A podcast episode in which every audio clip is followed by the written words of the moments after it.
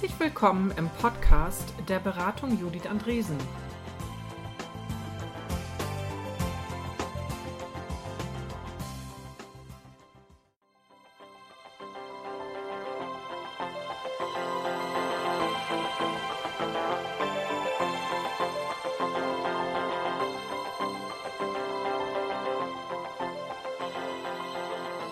Moin aus Hamburg. Grundidee agil. Im Podcast BJA 012 sprechen Judith Andresen und Lutz Brechelt heute über dieses Thema. Und jetzt viel Spaß beim Hören.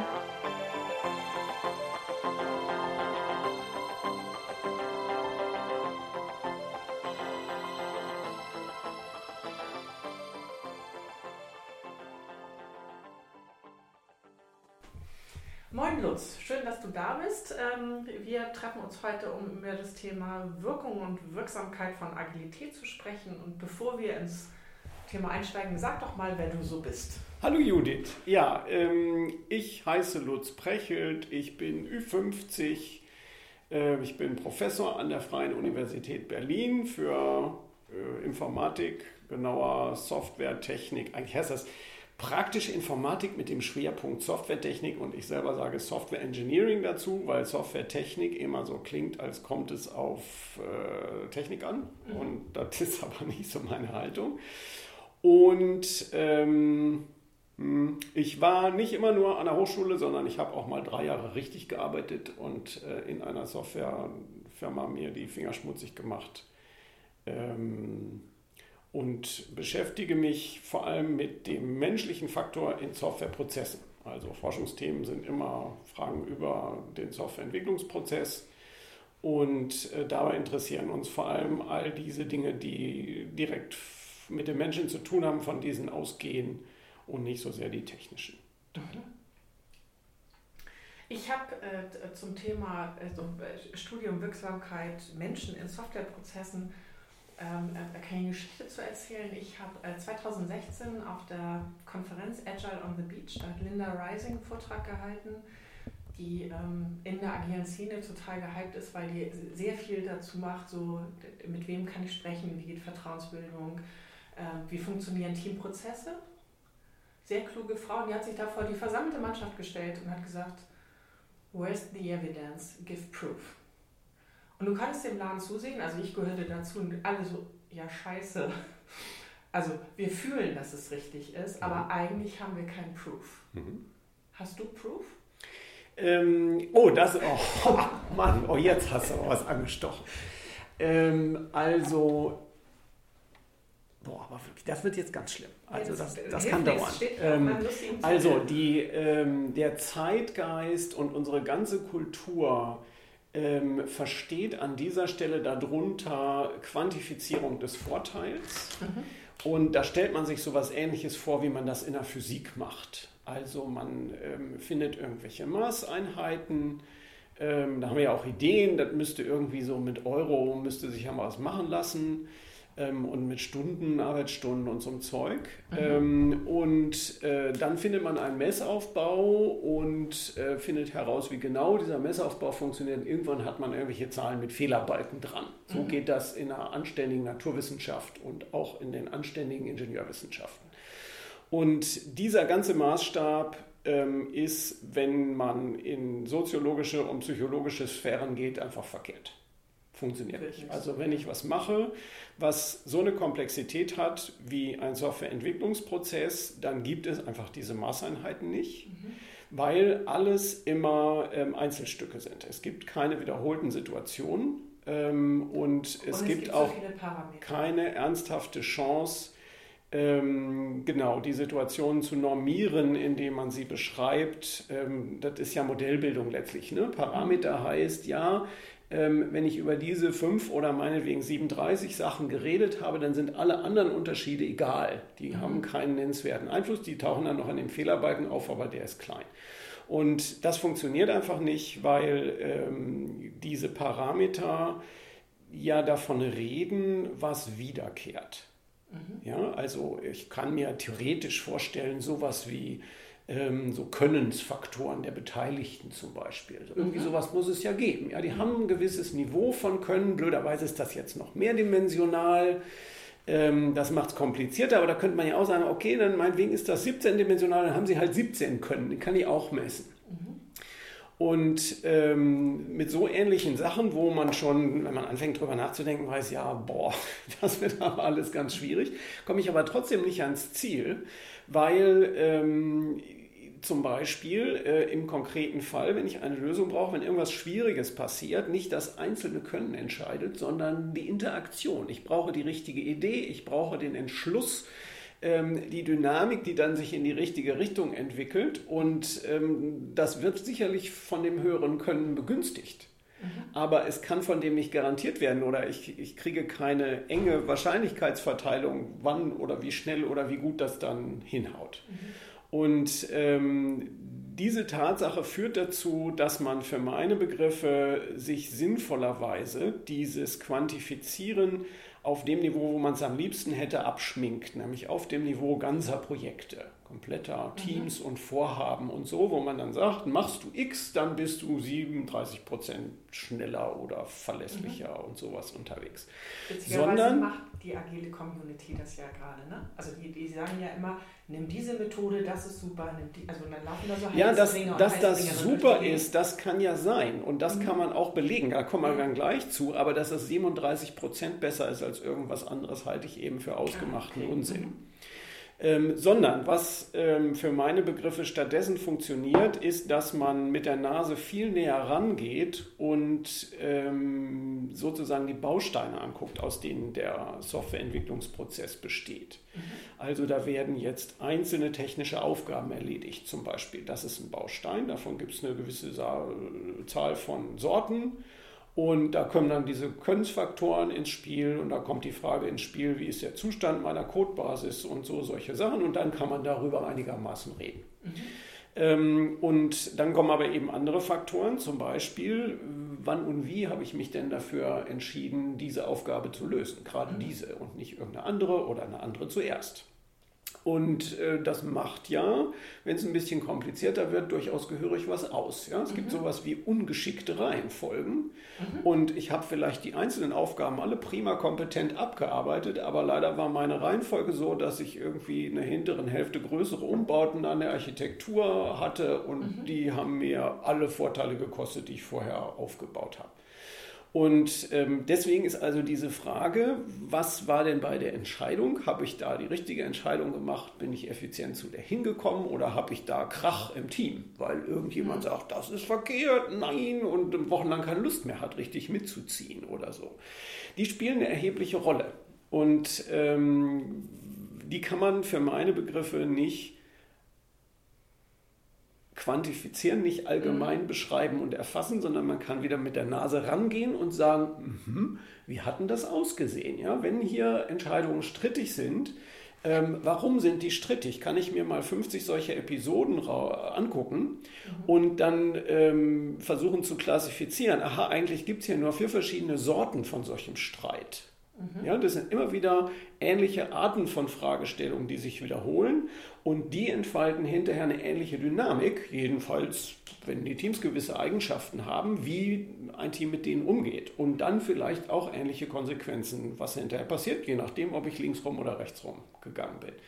Und das ist für meine Begriffe ähm, die beste Art, die einzige, wo mhm. man richtig vorwärts kommt, damit umzugehen, nämlich diese Komplexität ein bisschen zu reduzieren mhm. und zu sagen, ja, über manche Aspekte dieses Prozesses kann ich was sagen. Das ist sehr, sehr mühselig. Also mhm. als ich hier angefangen habe, das war 2003, ähm, soll ich einfach hier großer, großer Gedankenbogen. Also ich habe in meinem früheren Leben, äh, letztes Jahrtausend, als ich angefangen habe mit Software Engineering Forschung, kontrollierte Experimente gemacht. Das ist genau diese Physikdenke. Ja?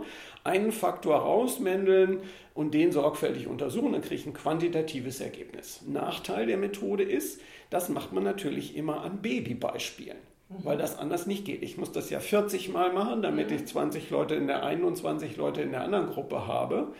Und ähm, das lässt sich nur finanzieren, wenn die Aufgabe echt klein ist. Ähm, und dann habe ich ein Ergebnis und habe keinen Schimmer, wie sich das wohl zu dem Phänomen verhält bei der gleichen Frage zwischen A und B, dem Vergleich, wenn ich das in einem realistischen Zusammenhang machen würde. Also wenn das Problem komplexer ja. Wenn ähm, der, das Umfeld äh, komplexer ist, wenn die einzelne Aufgabenstellung mhm. komplexer ist und wenn die einzelne Aufgabenstellung nicht so klar abgegrenzt ist. Mhm. Ja, in einem kontrollierten Experiment wird die lupenrein abgegrenzt. Besser mhm. es gar nicht. Ja? Also ein Zettel, da steht das naja, drauf und außerhalb passiert nichts. von Teams und äh, zu, also die, die, ja auch, also mystische Fernwirkung höre ich öfter mal.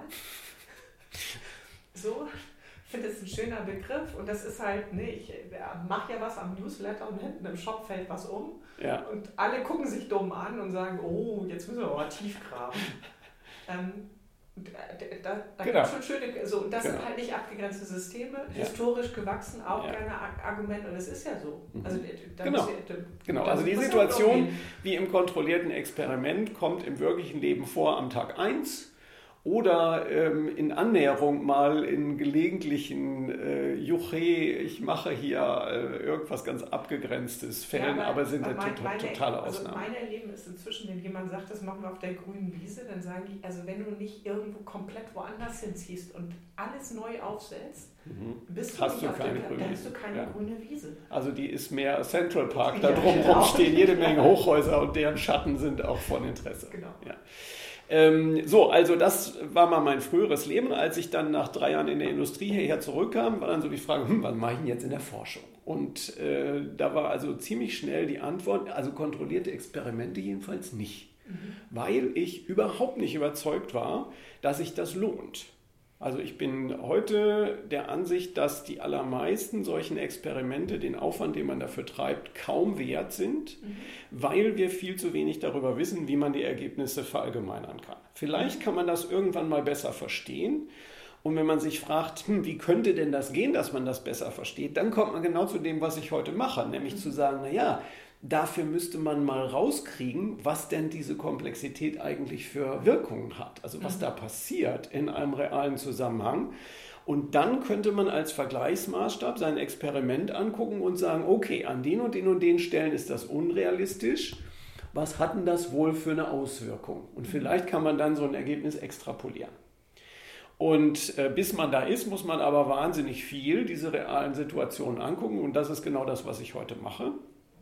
Ähm, und ich hatte diesen ziemlich langen Satz mal angefangen mit der Bemerkung, das dauert lange und ist sehr aufwendig. Das Erste, was wir gemacht haben und was bis heute im Gang ist, 15 Jahre lang, ist Paarprogrammierung anzugucken. Mhm. Paarprogrammierung ist sehr nett, weil die Leute reden. Mhm. Ja, normalerweise müsste ich immer in die Köpfe gucken für mhm. ganz, ganz viele Fragen, die mich interessieren und das geht nicht und bei der Paarprogrammierung kriege ich das gratis. Mhm. Also was wir machen ist, ähm, wir gehen ins Feld und sagen, wer hat Lust, mal eine Sitzung aufzeichnen zu lassen. Und dann nehmen wir ein echtes Paar, was sich in der Regel spontan gebildet hat für eine bestimmte Aufgabe. Eine echte Aufgabe, wo eben diese Leute beschlossen haben, das machen wir mal besser im Paar. Ja, unsere Organisationen machen nicht flächendeckend Paarprogrammierung, sondern es ist immer ganz vereinzelt und ähm, sehen dann die Dynamik, die sich da konkret äh, mhm. entfaltet an dem Tag mit diesen zwei Leuten und dieser Aufgabe. Das zeichnen wir auf. Mhm. Ähm, wir stellen eine Webcam auf den Bildschirm und kriegen also so die Köpfe und die Gesichter, was die da äh, grinsen und grinen und sich angucken. Mhm. Ähm, wir zeichnen, das ist der weitaus wichtigste Kanal auf, was die reden und wir zeichnen das Bildschirmgeschehen auf, was man hin und wieder mal braucht, um Mehrdeutigkeiten aufzulösen. Wenn also das mhm. Gesprochene nur zu verstehen ist, wenn man sieht, was auf dem Bildschirm mhm. da gerade jetzt für. Ähm, ja, und wenn jemand sagt, da die dritte Zeile muss geändert werden, wäre ja ganz gut, ja. Und äh, diese Aufzeichnung nehmen wir mit nach Hause und analysieren die dann qualitativ und das geht ewig. Ähm, der erste Doktorand, der darauf promoviert hat, äh, ein in der Tat übermäßig gründlicher Mensch, hat neun Jahre gebraucht. Oh. Eine Monsterdissertation von 500 Seiten abgeliefert, woran man die Gründlichkeit erkennen kann. Und dabei kam raus im Wesentlichen so eine Art Vokabular nämlich was sind die vernünftigen kleinen Bausteine, anhand derer man eine Paarprogrammiersitzung verstehen möchte mhm. oder, oder einsteigen kann in den Versuch, das zu verstehen. Und da hat sich herausgestellt, das hat alleine schon lange gedauert, denn in der Aufzeichnung ist enorm viel Material. Mhm. Ja? Also ich habe ja Mimik und Gestik, ähm, ich habe Stimmführung, ähm, ich habe die Frage, was Blättern und Zeigen und Maus und Cursor und weiß der Kuckuck, was die da auf dem äh, Gerät. Ähm, und diverse andere Dinge mehr. Und äh, was sich dann rauskristallisiert hat, die einzelnen Äußerungen der Leute, die sind ungefähr die Granularität, die man mhm. üblicherweise verwendet, um das anzugucken. Das ganze Bediengeschehen ist eine reine Nebensache, die nur hin und wieder mal mhm. von Interesse ist. Und ähm, der hat dann also rausgearbeitet Konzepte wie, ähm, ich mache einen Vorschlag für den nächsten Arbeitsschritt.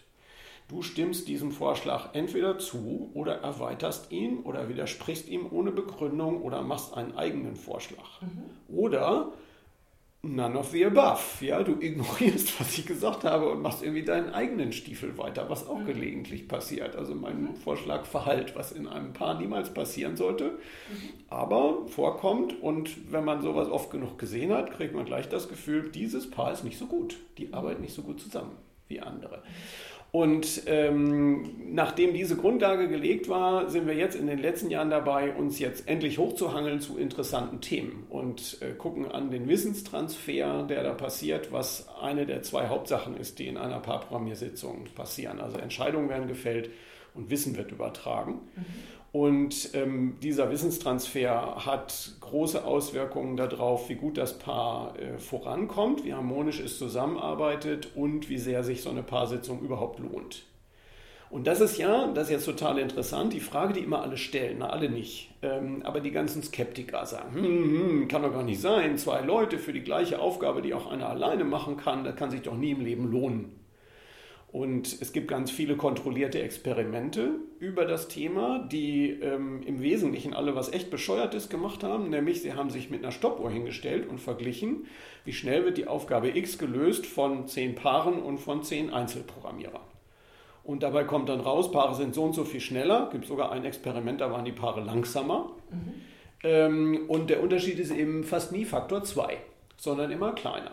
Ja, und dann sagen die Verfechter von Paarprogrammierung, naja, meine Güte, du kriegst aber ja anderen Nutzen. Ja? Ähm, erstens, die haben weniger Defekte in ihrem Code. Zweitens, die haben eine bessere Entwurfsstruktur am Ende. Drittens, zwei Leute kennen sich mit dem Code aus. Und viertens, die haben auch noch was gelernt voneinander mhm. unterwegs. Und ähm, das erstens zu messen und zweitens abzuwägen gegen diesen Mehraufwand auf der Zeitschiene ist wieder sowas, wo man nur sagen kann, viel Spaß. Ähm, das kann beliebig schwierig werden. Und was wir eben versuchen, ist, ähm, diese Effekte mit dem weniger Defekte, besseren Entwurfsstruktur, ähm, haben wir es voneinander gelernt, äh, genauer zu beleuchten und mal an Beispielen zu zeigen und dann zu konzeptualisieren und zu sagen, ja, das kommt öfter vor, zu erklären, wie man sich das vorstellen kann. Was ich total spannend finde, du hast zwischendurch gesagt, dieses Paar ist nicht so gut, die arbeiten nicht gut zusammen. Wenn wir bei uns in der Beratung Judith Andresen beschreiben, was Agilisierung heißt, dann sagen wir, die erste Stufe ist, ein Team in eine echte Zusammenarbeit zu bringen. Also wir lassen, und eigentlich ist uns die Methode auch total Wumpe, sondern der Fakt, wir erleben sehr viele Unternehmen, in denen wir einsteigen, wo jeder seinen eigenen Stiefel macht. Und die also ich finde es total krass, ne? Das sind so ähm, Gruppen, die werden nach Struktur Team genannt und die sagen auch, wir arbeiten im Team. Und man sagt, ja, wie geht denn das? Da haben die nichts anzubieten. Mhm. Also äh, äh, da, es fehlt eine echte Zusammenarbeit. Ja. Also so ein, und äh, bei mir wäre, ähm, du hast gesagt, entscheiden und Wissen transferieren ist einer der wichtigen Punkte. Bei mir ist noch Umgang mit Konflikten sauber. Also mhm. so ein Team muss wissen, also die müssen sagen können, wir sind über Meinungsverschiedenheit hinaus, das ist jetzt ein Konflikt und damit gut umgehen können. Ja. Das, den würde ich noch dazu packen. Das wäre bei uns ja. so eine Welt, wo wir sagen können, wenn man das irgendwie hingekriegt hat, also wenn wir wissen, wie wir wissen, von links, also wenn wir wissen, wer was weiß und wie wir wissen, von links nach rechts kriegen oder von oben nach unten oder in welche ja. Richtung auch immer, wie sie gerade angebracht ist.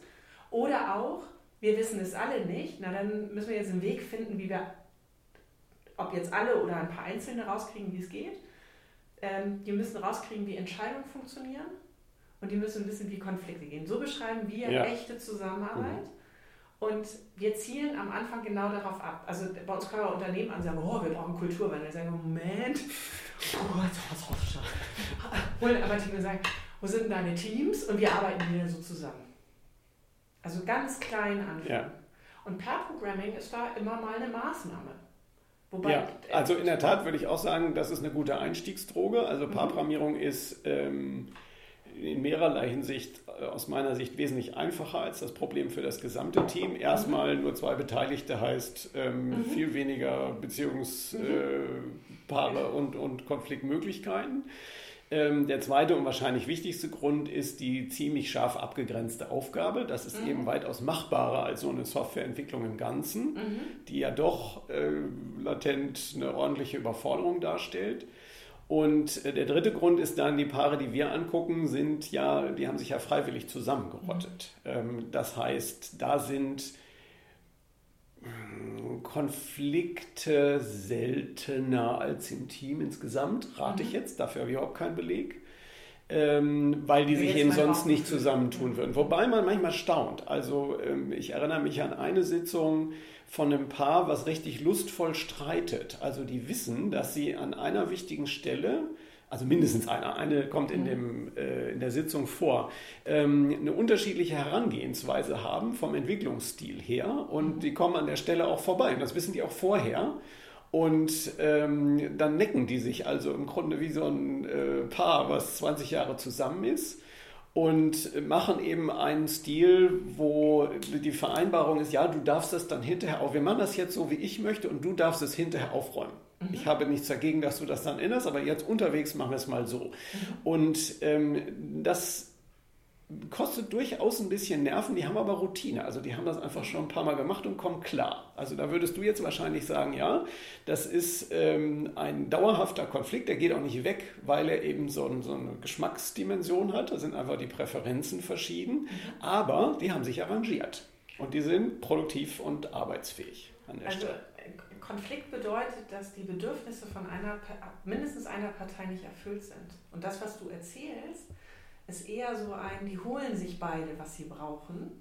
Das heißt, es ist in meiner Welt noch, glaube ich, ah, okay. also ein, ein gelöster, okay. okay. So, mhm. Also Gut. doof wäre, wenn ja. einer von den beiden nach Hause geht und sagt, scheiße, das war wieder doof. Jetzt, jetzt ist ja. es wieder so wie wir und äh, ich so. Nee, also das war bei denen nicht der Fall. Genau. Und, ähm, Aber dieses, was ich halt erlebe, ist, dass wir, ähm, dass wir in, in, äh, in Teams die kriegen gar nicht beim Wickel, was eigentlich ihre Konflikte sind. Ja. Sondern die sagen, ja, die kammeln sich immer, das ist ganz schlimm. Und dann denke ich so, ja, dann lassen sie sich doch kammeln. Also äh, werden ihre Bedürfnisse verletzt. Und äh, derjenige, der gerade nichts sagt oder diejenige, die nichts sagt, sind wir uns dann sicher, dass da keine Bedürfnisse verletzt mhm. werden. Mhm. Und es ist total schwer, Teams dazu zu kriegen, ähm, weil es ganz viel in der Persönlichkeit der einzelnen Beteiligten liegt, zu sagen, das brauche ich. Haben wir auch gesellschaftlich nicht gelernt. Ne? Ja. Also zu sagen, ich könnte hier echt einen Steak beitragen, so, aber dafür bräuchte ich XYZ. Mhm. Das haben wir null gelernt. Mhm. Und für mich ist das Teil von Agilisieren. Also an der Stelle ganz selbstbewusst zu sagen, das kann ich, das kann ich nicht, das brauche ich, das möchte ich nicht. So. Und ich, können wir uns hier irgendwie mit, mit, mit also das schiebe ich hier drauf. Ja. Was hast du denn noch? Ja. Und das macht es tatsächlich komplizierter, mhm. als Per-Programming einzuführen. Ähm, mit Zweien, unter Bedingungen, dass Freiwilligkeit äh, gilt. Also ich glaube auch total an Freiwilligkeit. Ne? Prozesse einfach starten mit denen, die Bock haben. Mhm. Weil äh, diese Agonisierung, die so vom Himmel fallen und dann sitzen da so Leute und die spüren dann, ja scheiße, äh, ich krieg nicht mehr gesagt, was ich sagen, also was, was ich machen soll, sondern irgendwer hätte jetzt gerne meine Meinung. Habe ich denn überhaupt eine Meinung und möchte ich überhaupt eine Meinung haben? Mhm. So, also das verlangt ja den Einzelnen total viel ab. Und dann kommt noch irgendeiner um die Ecke und sagt hier, ne, erstes, ähm, äh, erstes agiles Prinzip, so schön kundenzentriert, mal los. Und dann, was ist denn jetzt eigentlich mein Kunde? Und äh, also so, will ich das eigentlich? Also ja. will ich mich dem aussetzen? So. Und bin ich eigentlich Informatiker oder Informatikerin geworden, um genau diese Debatte nicht zu haben? Und das, ähm, so Agilisierung, die so vom Himmel fallen, somit und jetzt müssen alle, die werden schwierig. Ich kann als Erfolgsfaktor wirklich benennen Freiwilligkeit. Mhm. Und das verlangt wiederum den Firmen ganz viel ab. Die sehen halt, mit der alten Methode geht nicht mehr. Damit fahren die regelmäßig gegen die Wand. Das hat dann mehr so ein wir müssen. Wir müssen, aber dann auch für alle, weil die Standardisierung und Rationalisierung ist ja noch im Kopf. Mhm. Und dann auszuhalten, zu sagen, ich, mach, ich halte das aus und ich mache das als offenes Angebot. Also da haben wir ganz glorreiche und tolle ja. Beispiele äh, auch begleitet, also äh, wo man auch so mit so einem Grinsen erzählen kann, sagen, wie geil ist das denn? Ähm, und wo am Ende auch ganz viele mitgemacht haben, die vorher nicht mitgemacht haben. Ähm, aber für Organisationen ist das halt total schwer, an der mhm. Stelle zu sagen, ich gehe freiwillig in den rein. Und in meiner Welt ist es halt so, wenn, wenn ich über Wirksamkeit von Agilität nachdenke, denke ich überhaupt nicht über eine Methode nach, mhm. sondern ich denke über so Sachen nach wie, haben die eine Chance, sich selbst zu entwickeln? Also haben die eine echte Entscheidung zu sagen, ich will das probieren oder nicht? Ja. Ich erlebe das bei Pair-Programming, da gibt es so Momente von Scham. Ich habe immer alleine gesessen. Mhm. Und jetzt sage ich öffentlich, bin dann jetzt der Navigator, muss ansagen, wo es lang geht und denke so, ja scheiße, weiß ich nicht. Ja, also ähm, ja ich, Moment, ne? ich, bin da bei dir zu diesem äh, Thema äh, Freiwilligkeit und überhaupt bereit sein für agiles Arbeiten kann ich nichts sagen aus mhm. eigener Anschauung. Aber ähm, alles, was ich gesehen habe und gelesen und meine Intuition stimmen auch überein. Äh, Methode im Sinne von so einer technischen Handreichung mit lauter wahnsinnig tollen Ideen, die äh, einem Team das leichter machen, ist nicht das Entscheidende, mhm. sondern die Agilität ist eigentlich eine höchst einfache Idee. Und wenn man die wirklich geschnackelt hat ähm, mhm. und dann diese, dieses Prinzip von Selbstorganisation akzeptiert, dann kann man sich hinfummeln. Mhm. Ja, sind mhm. intelligente Leute. Man muss das auch nicht alles in einer Woche hinkriegen, sondern darf auch da iterativ sich ranarbeiten, auch über Jahre und ähm, dann fliegt das. Und dass aber dieses Verständnis, äh, was denn diese Grundidee ist, oder diese vielleicht drei oder vier Elemente, die die hat, das scheint doch ganz schön schwer zu sein. Also ich staune immer über den Grad an Ignoranz, muss man eigentlich sagen, den manche Teams offenbar an den Tag legen, irgendwas zu machen und total am Wesentlichen vorbei zu agieren, aber irgendwie zu, zu behaupten. Und ich weiß nicht, ob sie das dann auch wirklich innerlich denken, sie würden jetzt einen agilen Prozess machen, wo eben der, die, die Grundidee offensichtlich das Lämpchen nicht angegangen ist. Ja, also, aha, so geht das. Mhm. Also einmal, ähm, ich versuche dir das mal mit meinen Coaching-Augen zu erzählen, wenn sowas passiert. Vielleicht kannst du da irgendwas mit anfangen. Was wir in vielen Hierarchien gelernt haben, ist, dass wir im Eltern-Kind-Schema miteinander sprechen. Mhm. Also wir haben Organisationen darauf trainiert, dass Teammitglieder ähm, gegenüber Vorgesetzten ähm, so ein ja, Papa oder Mama sagt mir doch, was ich tun soll. Mhm. Und äh, genauso viel, wenn man zu Hause ausgeschaltet hat, wenn die Eltern eine Ansage gemacht haben, macht man es mit Vorgesetzten auch.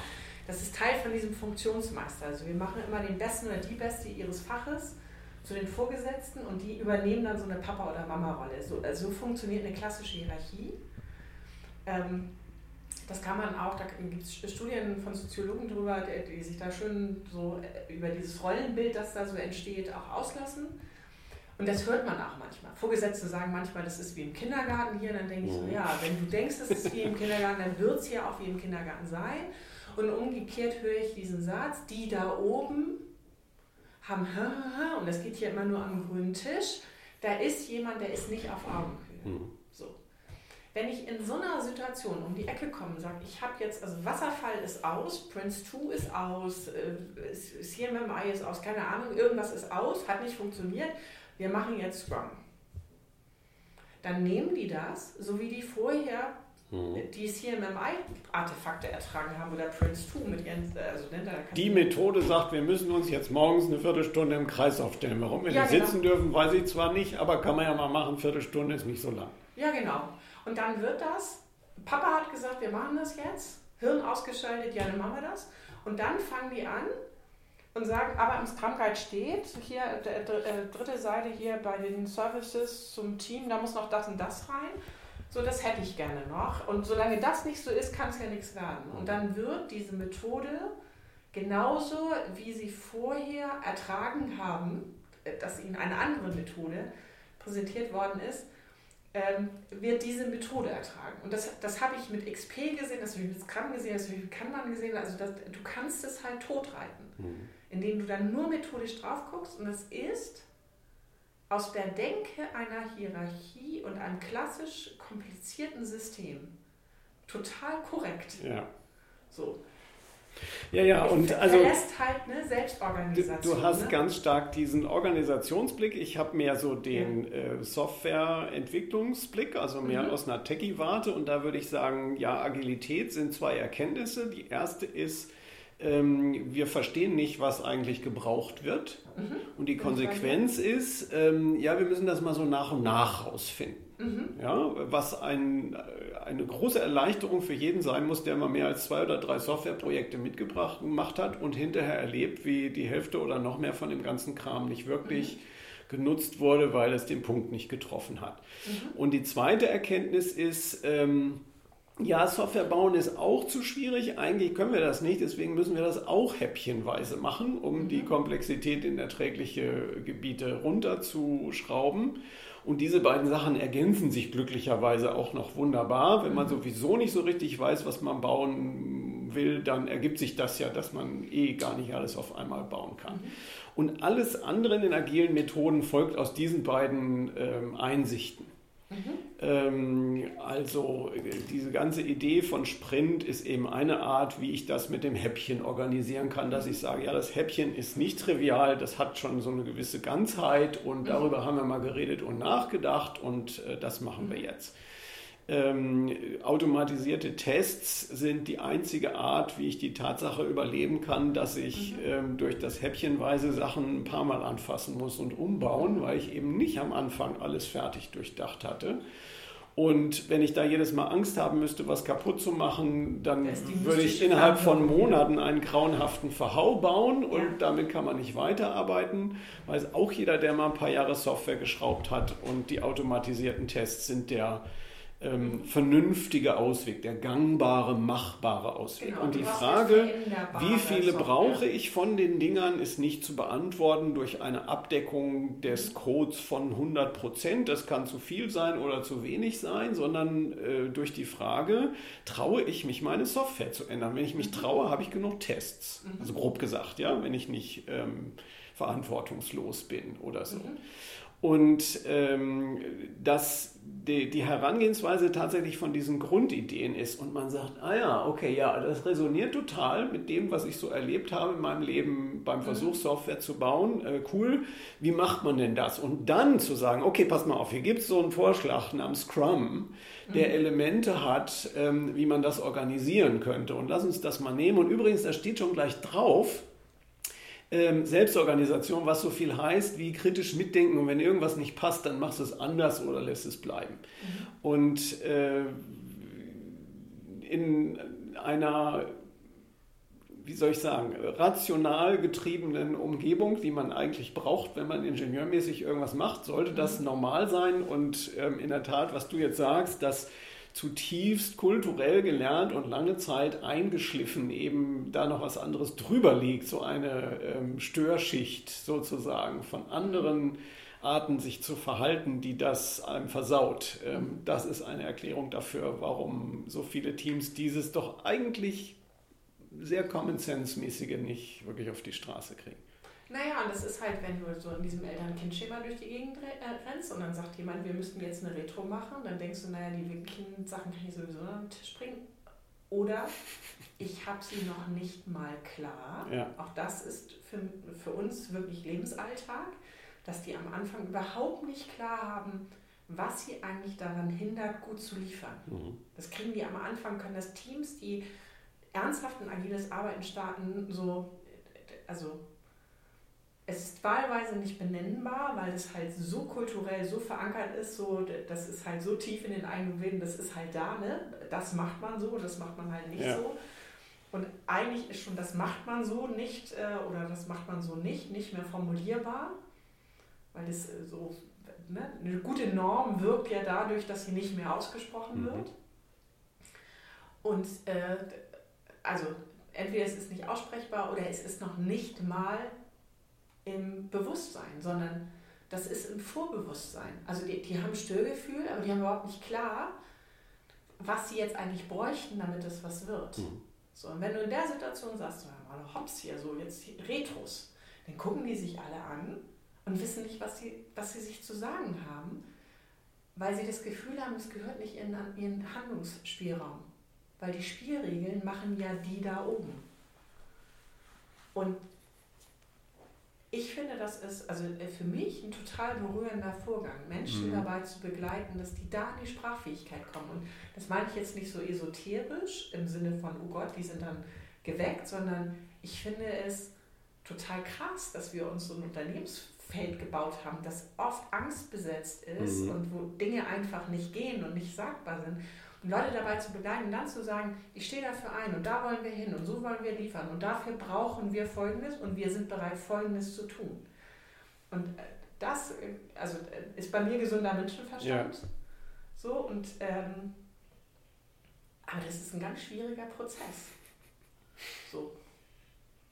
Und für mich steckt das halt, du hast gesagt, ja, Kundennutzen und Iteration ist für dich agil, also ich sage mal iterativ inkrementell. Kundennutzen habe ich nicht gesagt. Nee, du hast gesagt, ähm, wir, wir wissen nicht, was gebraucht wird. Wir wissen nicht, was gesagt. gebraucht wird. Also das, genau. ich, ja. das ähm, macht für mich auch einen Teil äh, dessen aus, was, glaube ich, nicht optimal klappt. Dass eine Reihe Begriffe als angebliche Schlüsselbegriffe nach vorne gestellt werden, die vielleicht schwierig zu verstehen sind. Also wenn ich vom Techie aus her rede, so habe ich es versucht zu formulieren. Mhm. Ja, ja ähm, wir wissen nicht, also ich nicht, weil du es mir nicht gesagt hast und du auch nicht, sonst würdest du es mir ja sagen, mhm. nicht, was gebraucht wird.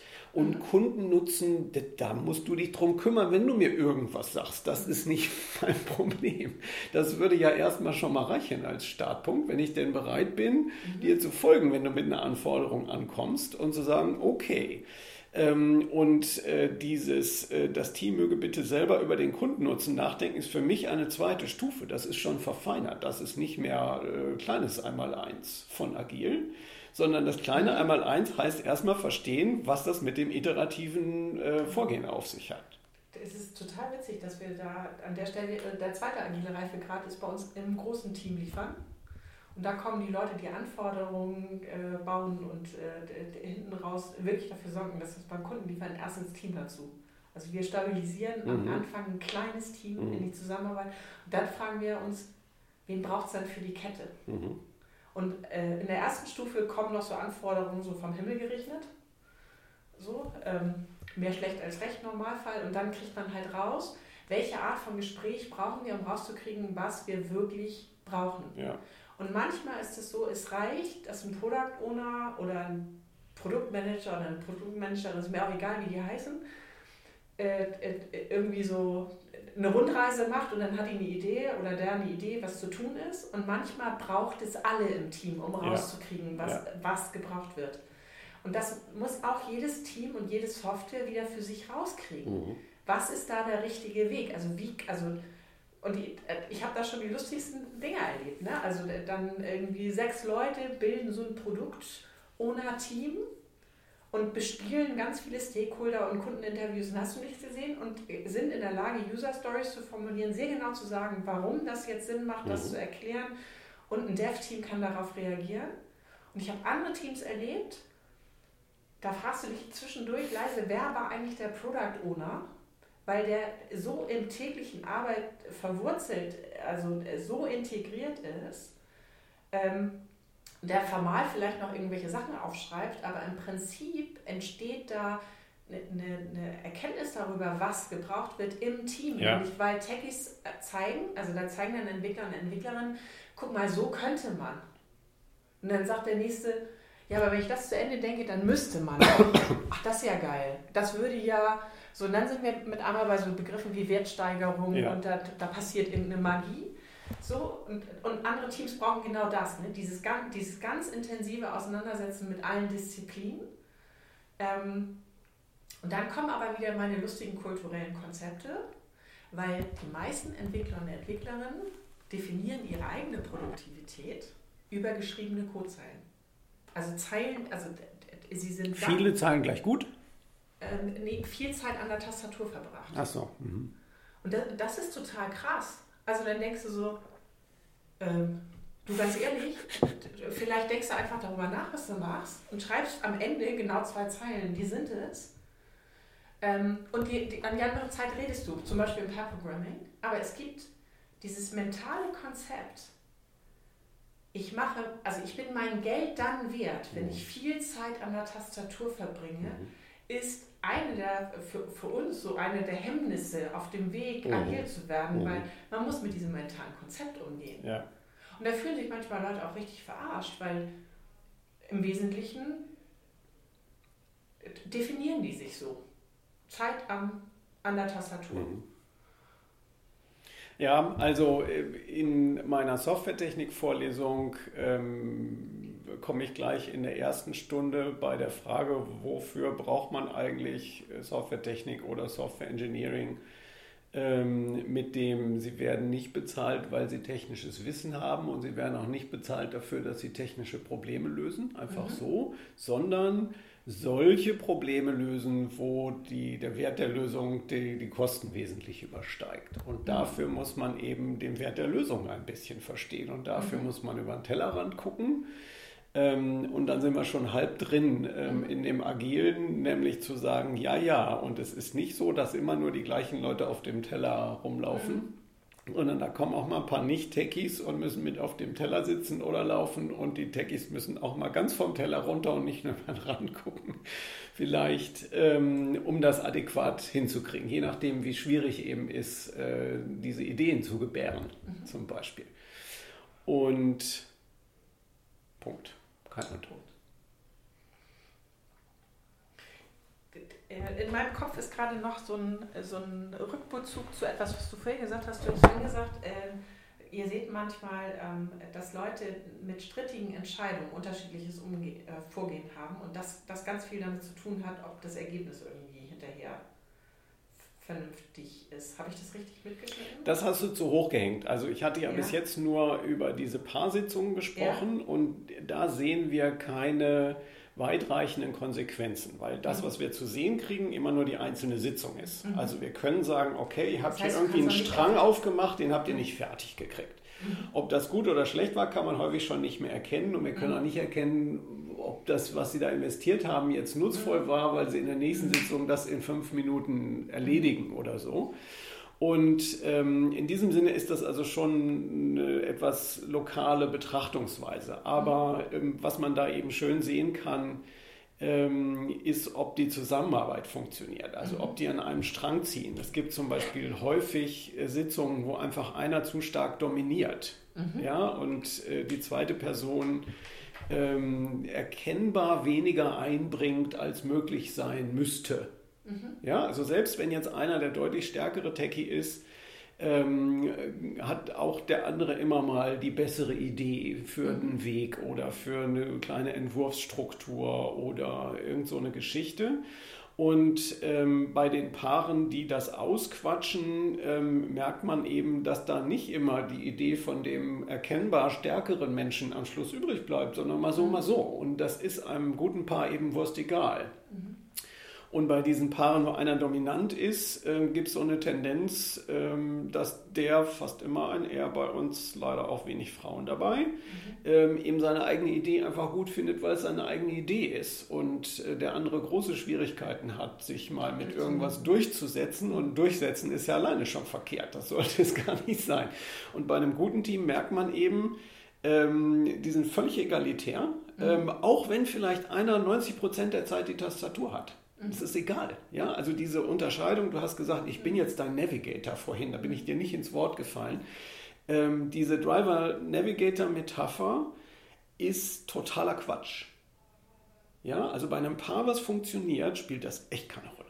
Mhm. Es ist ganz selten. Das sind mal so Momente, mhm. wo das einen Unterschied macht, wer an der Tastatur sitzt. Mhm. Und ansonsten ist es entweder okay oder es wird gewechselt.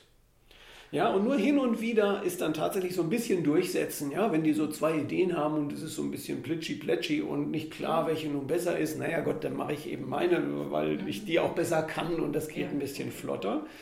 Aber ähm, diese Vorstellung, dass die verschiedene Aufgaben haben, Mhm. Stimmt bei einem guten Paar nicht. Also so ein ganz kleines bisschen, weil die Person an der Tastatur auf der Statement-Ebene ausformuliert. Und da mhm. ist ja auch noch ein bisschen äh, mhm. Anforderung drin. Aber das Wesentliche passiert auf eine Weise, wo das einfach keine Rolle spielt. Was man auch daran schön erkennen kann, dass die Tastatur nicht viel benutzt wird. Die quatschen die ganze Zeit, weil mhm. es Dinge zu erwägen gibt, also Dinge rauszufinden, ganz viel Reverse Engineering immer dabei, mhm. ja, Klar. erkunden im Code, äh, wie ist denn eigentlich, wo ist denn und wie geht und so. Und äh, dann die Entwurfsdiskussion. Aha, okay, so, hm, also da muss es hin. Wie machen wir denn das jetzt? Und die eigentliche Umsetzung ist ein sehr überschaubarer Teil. Und selbst bei der Umsetzung habe ich noch wieder auf dem Mikroniveau so viel Diskussion drin, dass das eigentliche Tastatur benutzen echt wenig ausmacht. Und ähm, insofern, äh, also das ist etwas, ähm, was man sehr deutlich sehen kann. Ähm, ein schwaches Paar ist eins, wo Driver Navigator eine Rolle spielt. Mhm. Ein starkes Paar ist eins, wo man sich was anderes ausdenken muss, wenn man über Rollen sprechen möchte. Okay, ich kann dir was anbieten, warum ich äh, das gesagt habe und warum es in Abständen für mich total sinnvoll ist, diese Unterscheidung zu machen. Aber ich bin total bei dir. Wenn die gut zusammenarbeiten, brauchen die es nicht mehr. Ähm, ich komme zurück auf dieses Eltern-Kind-Schema. Das machen wir ja auch ganz toll, so mit Leuten, die nicht so gut sind. Also wir stell, stellen Leute in einem Gespräch sehr schnell in ein Kindschema, wenn jemand uns fachlich, wenn der nicht so gut ist. Du meintest jetzt mit wir aber nicht die Coaches, sondern das, nee, was üblich ist. In, mhm. so, also ja. diese Gesellschaft. Ja. Keine Ahnung, ob das, das, das wäre, oh, warte, daneben asiatischen Raum ist das noch scheiße. Ähm, ich frage mich in Abständen, wenn ich sage, in der Gesellschaft, ob das eigentlich so ein europäisches mhm. Thema ist oder ob das bei allen vorkommt. Und äh, ich merke gerade im Kopf, Asien ist noch schlimmer.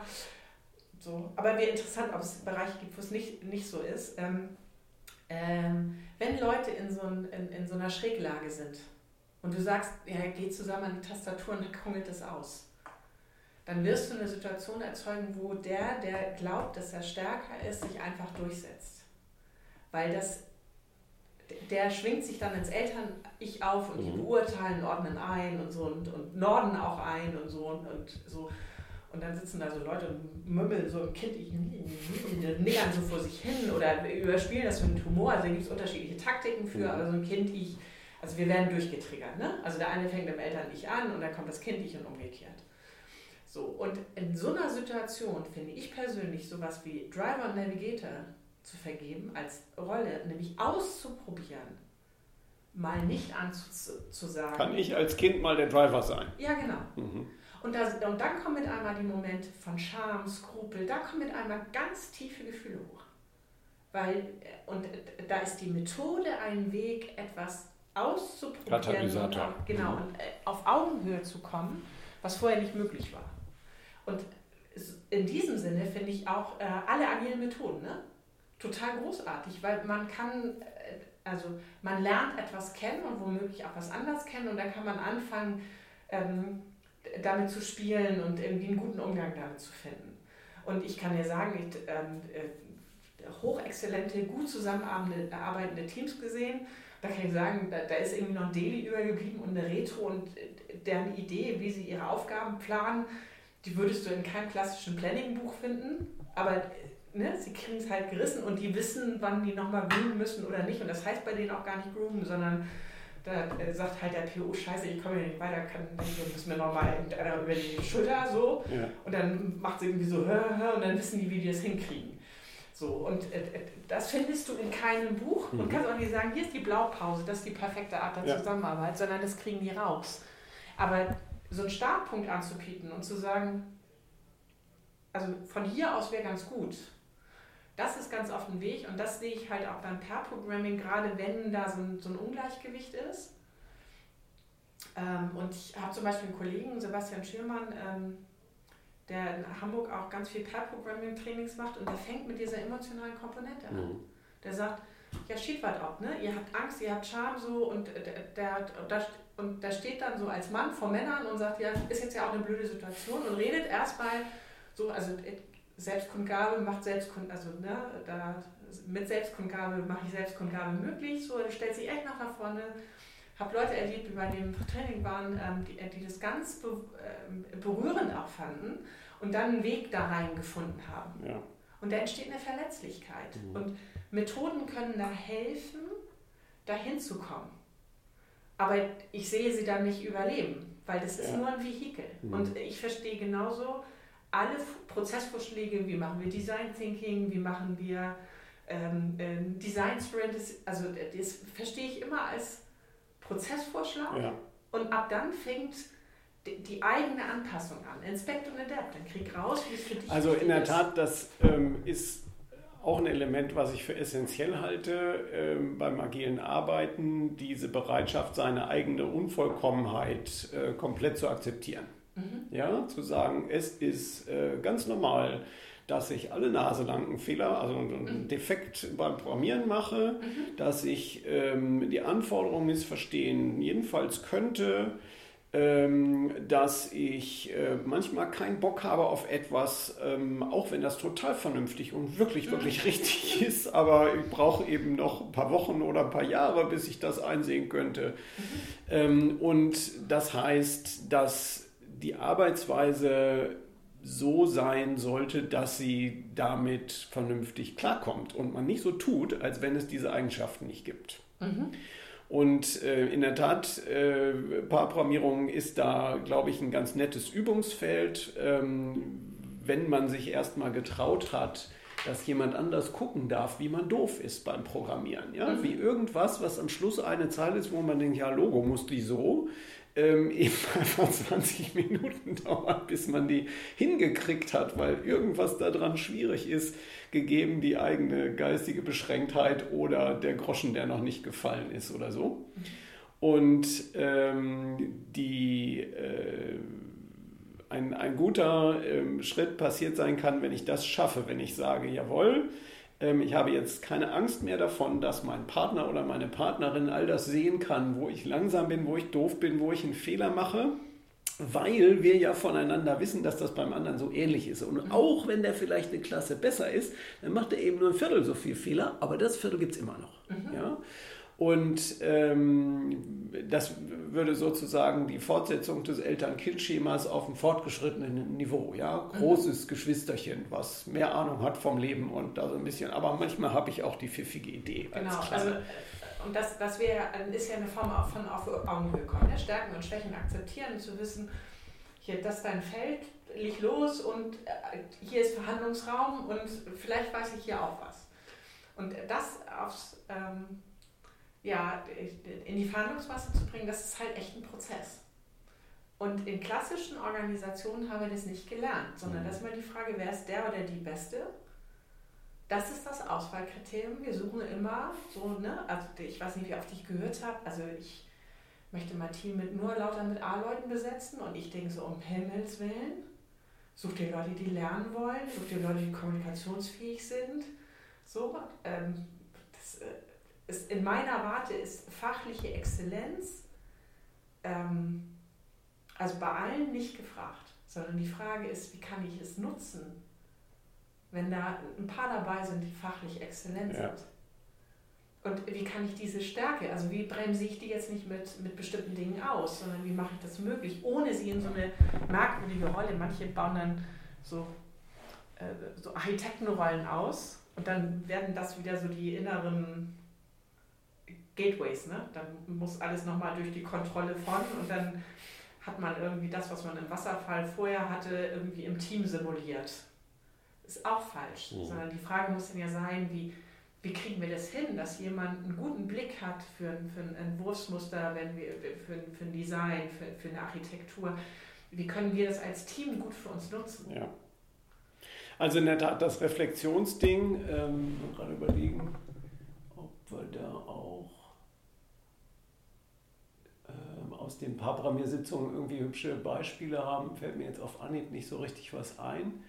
Ähm, aber äh, da könnte man ja fast sagen, äh, nach diesen ähm, beiden Grundideen, wir verstehen die Anforderungen nicht und sowieso ist das viel zu schwierig und deswegen mhm. iterativ. Ähm, und dann im zweiten Schritt der Bereitschaft der eigenen Unvollkommenheit ins Auge zu sehen, ist dann als dritter Schritt, okay, ich muss immer mal zurücktreten. Was ist denn gerade passiert und was habe ich, wo habe ich mich schlau, wo habe ich mich dumm angestellt, damit diese Unvollkommenheiten eben schrumpfen im Laufe der Zeit. Ähm, und das kann man dann auf der Teamebene versuchen zu formalisieren. Mhm. Aber vor allem brauche ich mal die Angewohnheit. Und vor der Angewohnheit brauche ich die Bereitschaft. Mhm. Und äh, da in der Tat sehe ich auch, also mir fällt das irgendwie immer super leicht. Ich, ich reflektiere andauernd. Mhm. Aber ähm, dass andere Leute, das merke ich auch in der Lehre häufig, ähm, das einfach total schwierig finden. Ja? Also, hm, wo stelle ich mich jetzt hin? Was mache ich mit meinem Gehirn, damit da so eine Reflexion rauskommt? Wie geht denn das überhaupt? Und ähm, darauf braucht man eben ein bisschen eine Antwort, dass äh, also jeder sagt, okay, ich nehme mir vor, mir das anzugewöhnen, dieses Meta, ja, dieses mhm. drüber nachdenken, was ich mache, statt es nur zu tun. Naja, also gesellschaftlich würde ich mir wünschen, dass wir da äh, Leute hintrainieren, weil das, was wir, was wir ähm, trainieren, also mindestens für die Schule und ich glaube auch ein Teil für die Unis, ist zu sagen, ich mache etwas und jemand anderes sagt, ob es gut oder schlecht war. Und das Ganze mündet in so einer ganz bösartigen Defizitorientierung. Mhm. Also alle können immer sagen, was sie nicht können. Also eigentlich wollen sie es nicht sagen, aber das können sie. Und wenn man sagt, ja, was kannst denn du?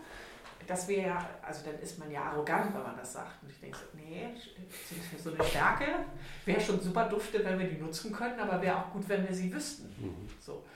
Und das, das trainieren wir ganz wenig. Und da denke ich immer so, da, da bin ich als Agile Coach aber ganz schön spät dran. Ne? Ja. So. Also ganz winzige Anekdote. Ähm, bei uns gibt es zu allen Klausuren, die wir schreiben aus meiner Arbeitsgruppe heraus, keine Musterlösung. Es ist ein Reflex bei den Studierenden, nach einer mhm. Musterlösung zu fragen, um zu verstehen, wo sind meine Punkte geblieben, wieso habe ich hier bloß mhm. eine 3 minus.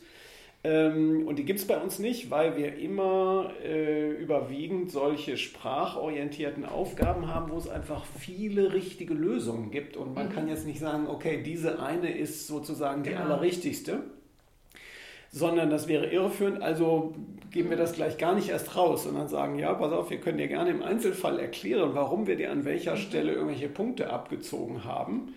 Ähm, aber es gibt nicht diese Norm, wo wir dich sehen wollten, diesen einen Punkt, wo mhm. die volle Punktzahl zu haben ist und alles andere ist schlechter als mhm. das.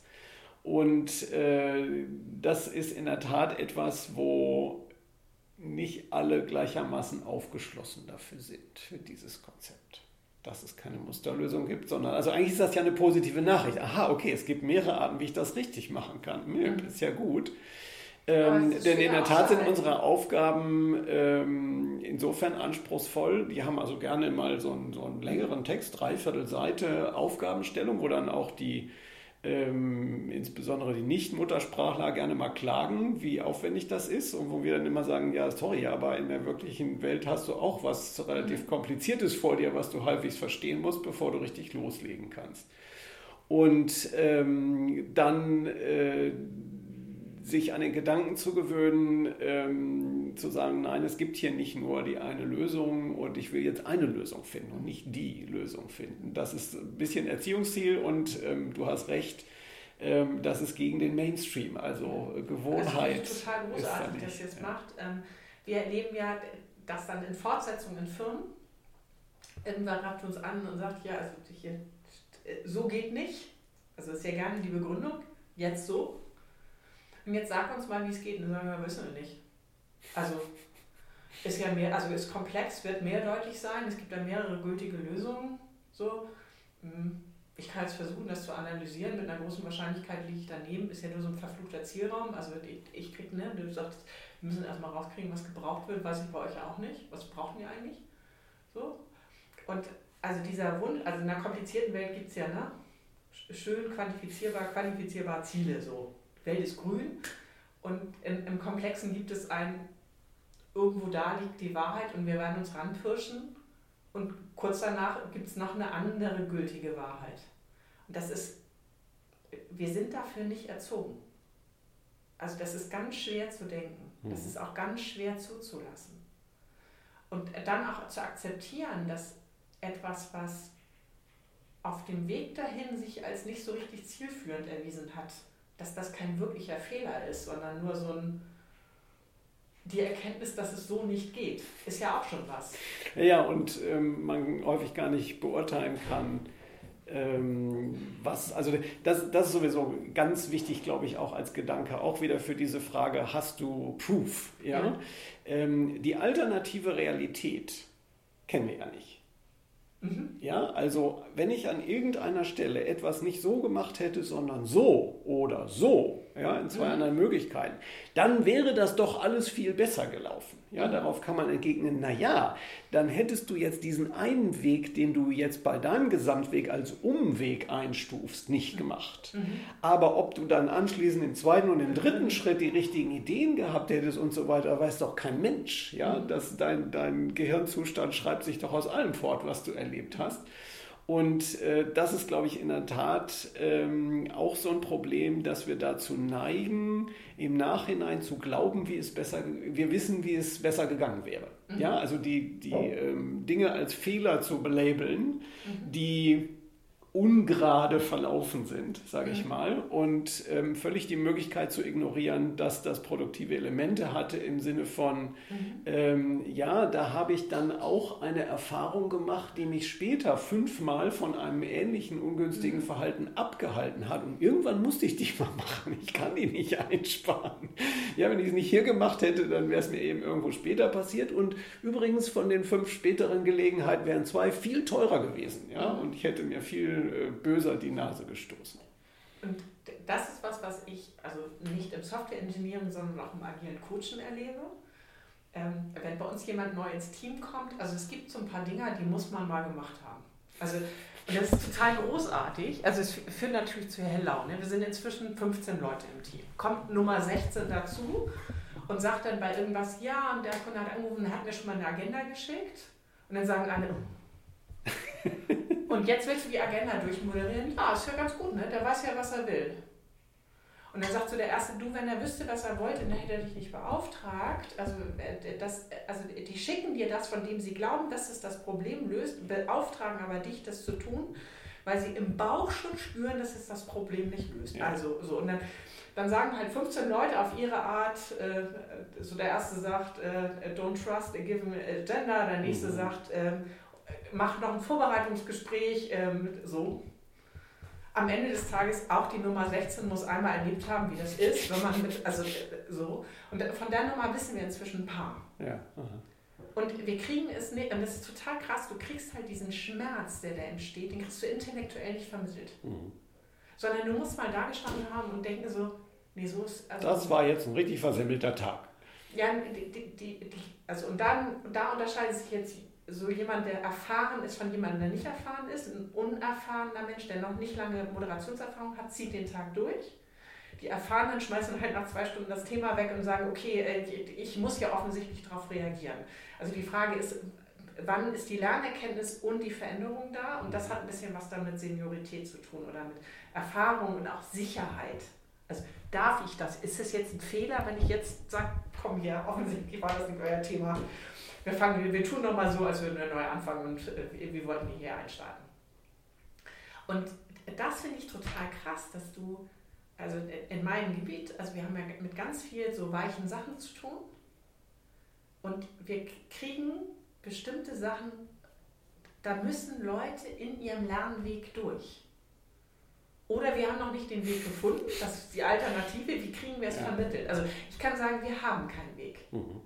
Also und, und es gibt so ein paar Themen, also das ist sehr lustig, wir haben so, eine, so einen Chat, der heißt die Kaffeeküche und dann sagt ne, einer von den Neuen, ich habe mir Lalala überlegt und dann möppelt die ganze Kaffeeküche rum. Und irgendwer ruft noch an, um das Entfernen zu verhindern. So. Und dann kann man auch versuchen, das irgendwie kleiner zu machen, das Problem. Also so, ne? das Lernfeld irgendwie kleiner zu machen. Aber das ist, und im Grunde stelle ich mir Software Engineering auch so vor. Also die, die, es gibt halt bestimmte Sachen, da muss man mal davor gestanden haben und sagen, nee, so ist doof. Mhm. Und es nützt ja nichts, dass jemand sagt, die Abstraktion nützt nichts oder dieses Pattern ist hier nicht anzuwenden oder so.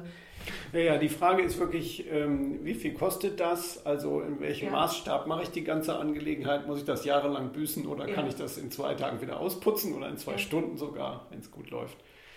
Ähm, aber ja, das äh, in der Tat, da stimme ich auch zu. Ähm, dieses äh, Lernen aus Anschauung ist äh, unvermeidlich, wobei da bei der Softwareentwicklung für meine Begriffe ähm, man in einem gut funktionierenden Umfeld gute Chancen hat, dass das äh, relativ äh, flüssig geht, ohne dass das sehr schmerzhaft wird, weil von den großen Fehlern mich jemand abhält, weil das mhm. ein Rad ist, was ich sowieso nicht allein drehe. Da müssen mhm. ja mehrere mitmachen. Mhm. Und ähm, wenn ich da mit einer falschen ah. Idee komme, dann sagen andere, nee, nee, das machen wir nicht so. Und meine kleinen Dinger kann ich eben äh, in mhm. vernünftiger Zeit wieder ausbügeln, wenn denn die Kultur so ist, dass man das ausbügelt. Ähm, und das für meine Begriffe auch einer der Punkte, wo mhm. das Agile, wenn man diesen Grundgedanken richtig verstanden hat, nämlich diesen 1b, also wir, äh, Softwareentwicklung ist auch zu schwer und wir müssen das in kleinen Häppchen machen, mhm. dass das eben auch heißt, ähm, ich mache nicht nur dazu, ähm, sondern ich mache auch besser das, was da steht. Wenn mir nämlich jetzt auffällt aus meinem Ich bin schlauer als letzten Monat, mhm. dass das ja so gar nicht die richtige Art ist, wie man das strukturieren will ähm, und mit mäßigem Aufwand sich das aber in eine gute Struktur umwandeln lässt. Also manchmal hat man dann so Sachen, wo man sagt, na, was ist mehr oder weniger nochmal bauen, wenn ich das mache, aber in vielen Fällen ist es nicht wild. Mhm. Unglaublich befriedigend, wenn man dann es gerade gezogen hat und sagt, ja, so gehört das. Also mir geht es immer, immer so, wenn ich beim Programmieren ähm, so, ein, äh, so, so, eine Unregelmäßigkeit entdecke in der Struktur dann überlege, ja, warte mal, was ist denn da los und wie könnte man das machen und dann habe ich eine andere Idee und dann baue ich das um und stelle fest, das ist jetzt drei Zeilen kürzer als vorher. Dann denke ich immer, ja, das war's. Ja? Das, also das ist die totale Bestätigung, dass die Idee richtig war und ein unglaublich angenehmes Gefühl, mhm. ähm, zu sagen, aha, also ich habe erstens was, was nicht so gut war, hat funktioniert. Ja? Ich habe es entdeckt. Ähm, zweitens, ich habe die Bereitschaft aufgebracht, äh, mich dem nochmal zu widmen. Drittens, ich habe eine Idee gehabt, äh, die funktioniert. Und viertens, ich kriege tatsächlich die Quittung und die Bestätigung dafür, dass die Idee äh, was taugt weil ähm, die Knappheit des Codes, ohne dass der jetzt irgendwie überkomplex kondensiert ist, ähm, ich programmiere in Python, ja, also da wird immer bitte schön klares Zeug hingeschrieben. Die Kompaktheit des Codes zeigt an, dieses war die bessere Struktur. Da geht es einfach mit weniger Gewese dasselbe Problem zu lösen. Aber das ist ja was, was wir auch, also ich komme wieder mit diesem gesellschaftlichen Argument, was wir total schlecht können, weil der Mensch, der gut ist, der setzt einmal an und macht es richtig. Also das ist was, was wir, weißt du? Also das ist was, was wir Leuten vermitteln. Und ich habe letztens ähm, einen total interessanten Blogartikel gelesen. Ähm, da hat jemand mal seine Git-Comments, äh, Comments, also Zeilen durchgezählt. Und es gab eine Ratio von 10 zu 1. Also eine überlebte Zeile hatte 10 Vorgängerzeilen. Mhm. Und, das, äh, und äh, daraus hat ein anderer schlauer Mensch in einem Vortrag gemacht, ich weiß jetzt endlich, warum wir unsere Zeitschätzung immer verfuschen. Weil wir schätzen für die eine Zeile mhm. und haben die anderen zehn, die wir zwischendurch geschrieben haben, nicht im Kopf. So, und ähm, ich habe mich dann gefragt, aber warum schätzt ihr für die eine Zeile, wenn ihr eigentlich wisst, also vorbewusst wird es ja da sein, dieses, ich streiche sie ständig wieder durch. Mhm. Ähm, ich ich glaube, das darf nicht sein. Also ich glaube, wir, naja. wir müssen diese eine, diese eine ja. richtige Zeile das ist unsere eigene Erwartungshaltung. Also da muss man sich jetzt ein bisschen fragen, ähm, ob das vielleicht überzeichnet ist. Ich glaube, dieses äh, neunmal geändert kommt erst zustande, wenn du einen langen Zeithorizont anguckst, mhm. wo sich auch die Anforderungen Klar. gewandelt haben. Ja, das ist nicht ähm, ich habe jetzt eine Routine geschrieben und dann hatte ich eine bessere Idee und dann hatte ich noch eine bessere Idee und dann hatte ich noch eine bessere Idee und das gehört alles noch in dieselbe nee, Task. Er hat große, lange Projekte mit, äh, mit äh, wahnsinnig langen Logs hat er auseinandergenommen ja. und hat mal geguckt, was überlebt denn da so ja. drin. Also in der Tat diese Vorstellung, ähm, man könnte das perfekt oder jedenfalls jemand, der es besser kann als ich selber, könnte das perfekt, ähm, ist Quatsch. Es gibt eine ganze Menge Forschungsergebnisse zum Thema ähm, Defektdichten, mhm. von denen ein paar dann auch ähm, durch Heuristiken bei der Analyse oder durch Befragen der Teams oder so klassifiziert haben, welches sind denn hier die ähm, größten Könner in mhm. dem Team. Und da kommt dann ganz oft raus, dass die Könner höhere Defektdichten haben als die Fußgänger. Ach krass. Und äh, die Erklärung dafür ist, ja, die nehmen sich halt die schwierigen Probleme, weil so das ah, Team am besten ja. funktioniert. Mhm. Ja, jeder macht Sachen, die er kann. Und ähm, dann bleiben eben die richtig harten Brocken übrig für denjenigen, der am meisten kann. Und die sind aber dann eben für den auch wieder zu hart. Ähm, mhm. Und der könnte vielleicht einfache Sachen annähernd perfekt machen. Naja, aber wir haben nicht so viele einfache Sachen. Wir haben auch die schwierigen. Mhm. Ja, aber äh, also das kann ich hören, dass da was äh, drin ist. Ähm, wobei ich auch immer mal erlebe, so ein Vorbehalt von, ähm, das macht jetzt so und so, weil der oder die ist die Beste.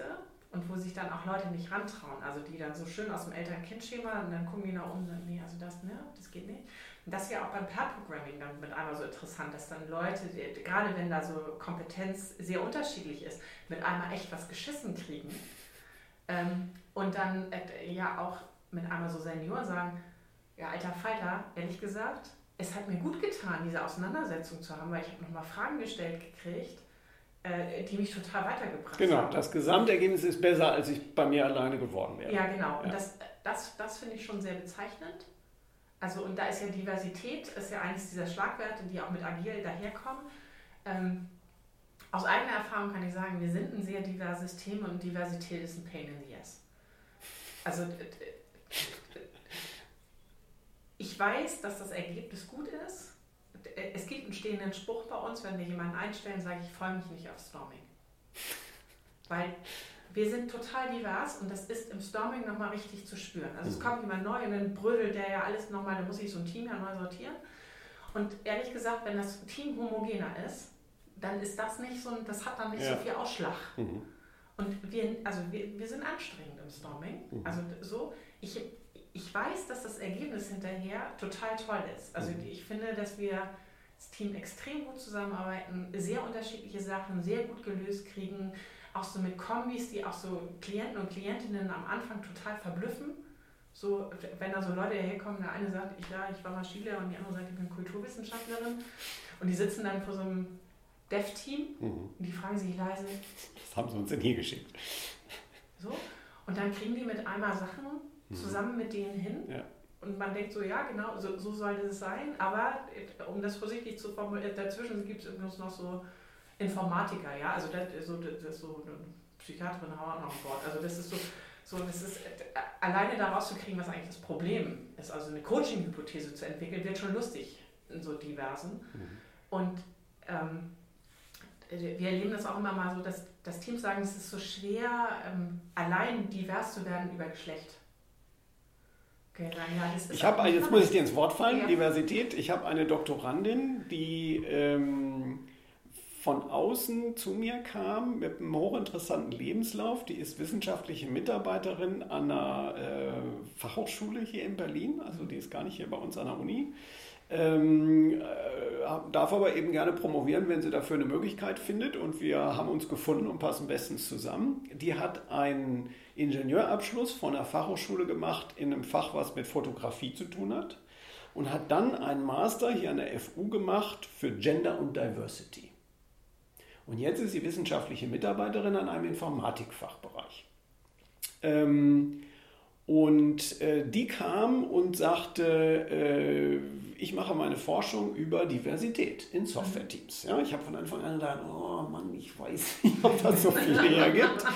ähm, aber gedacht, okay, klär mal unterwegs. Und ähm, in der Tat, also die kam erstmal an mit ihrem so Lehrbuchwissen aus diesem Studiengang, ja, die Diversitätsdimension. Und da steht eben lauter, also sie kann dann auch mal mit so einem Diagramm, das ist wohl ein Klassiker bei denen, ähm, und da stehen dann lauter Sachen drauf, wo man sagt, boah, nee, also das ist jetzt in dem Software-Team nicht, wo die Musik spielt. Ne? Also Rasse, Geschlecht lasse ich ja mal noch gelten, Lebensalter und dann so mhm. solche Dinge, also so ähm, plakative ähm, Parameter.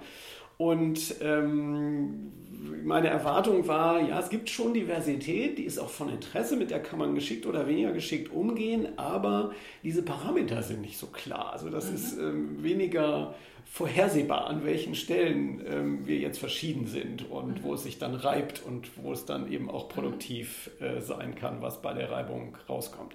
Und bei der kam jetzt in der Forschung nach einer Weile raus, ähm, ein ganz großes Problem für viele Teams ist, äh, das Rollenverständnis.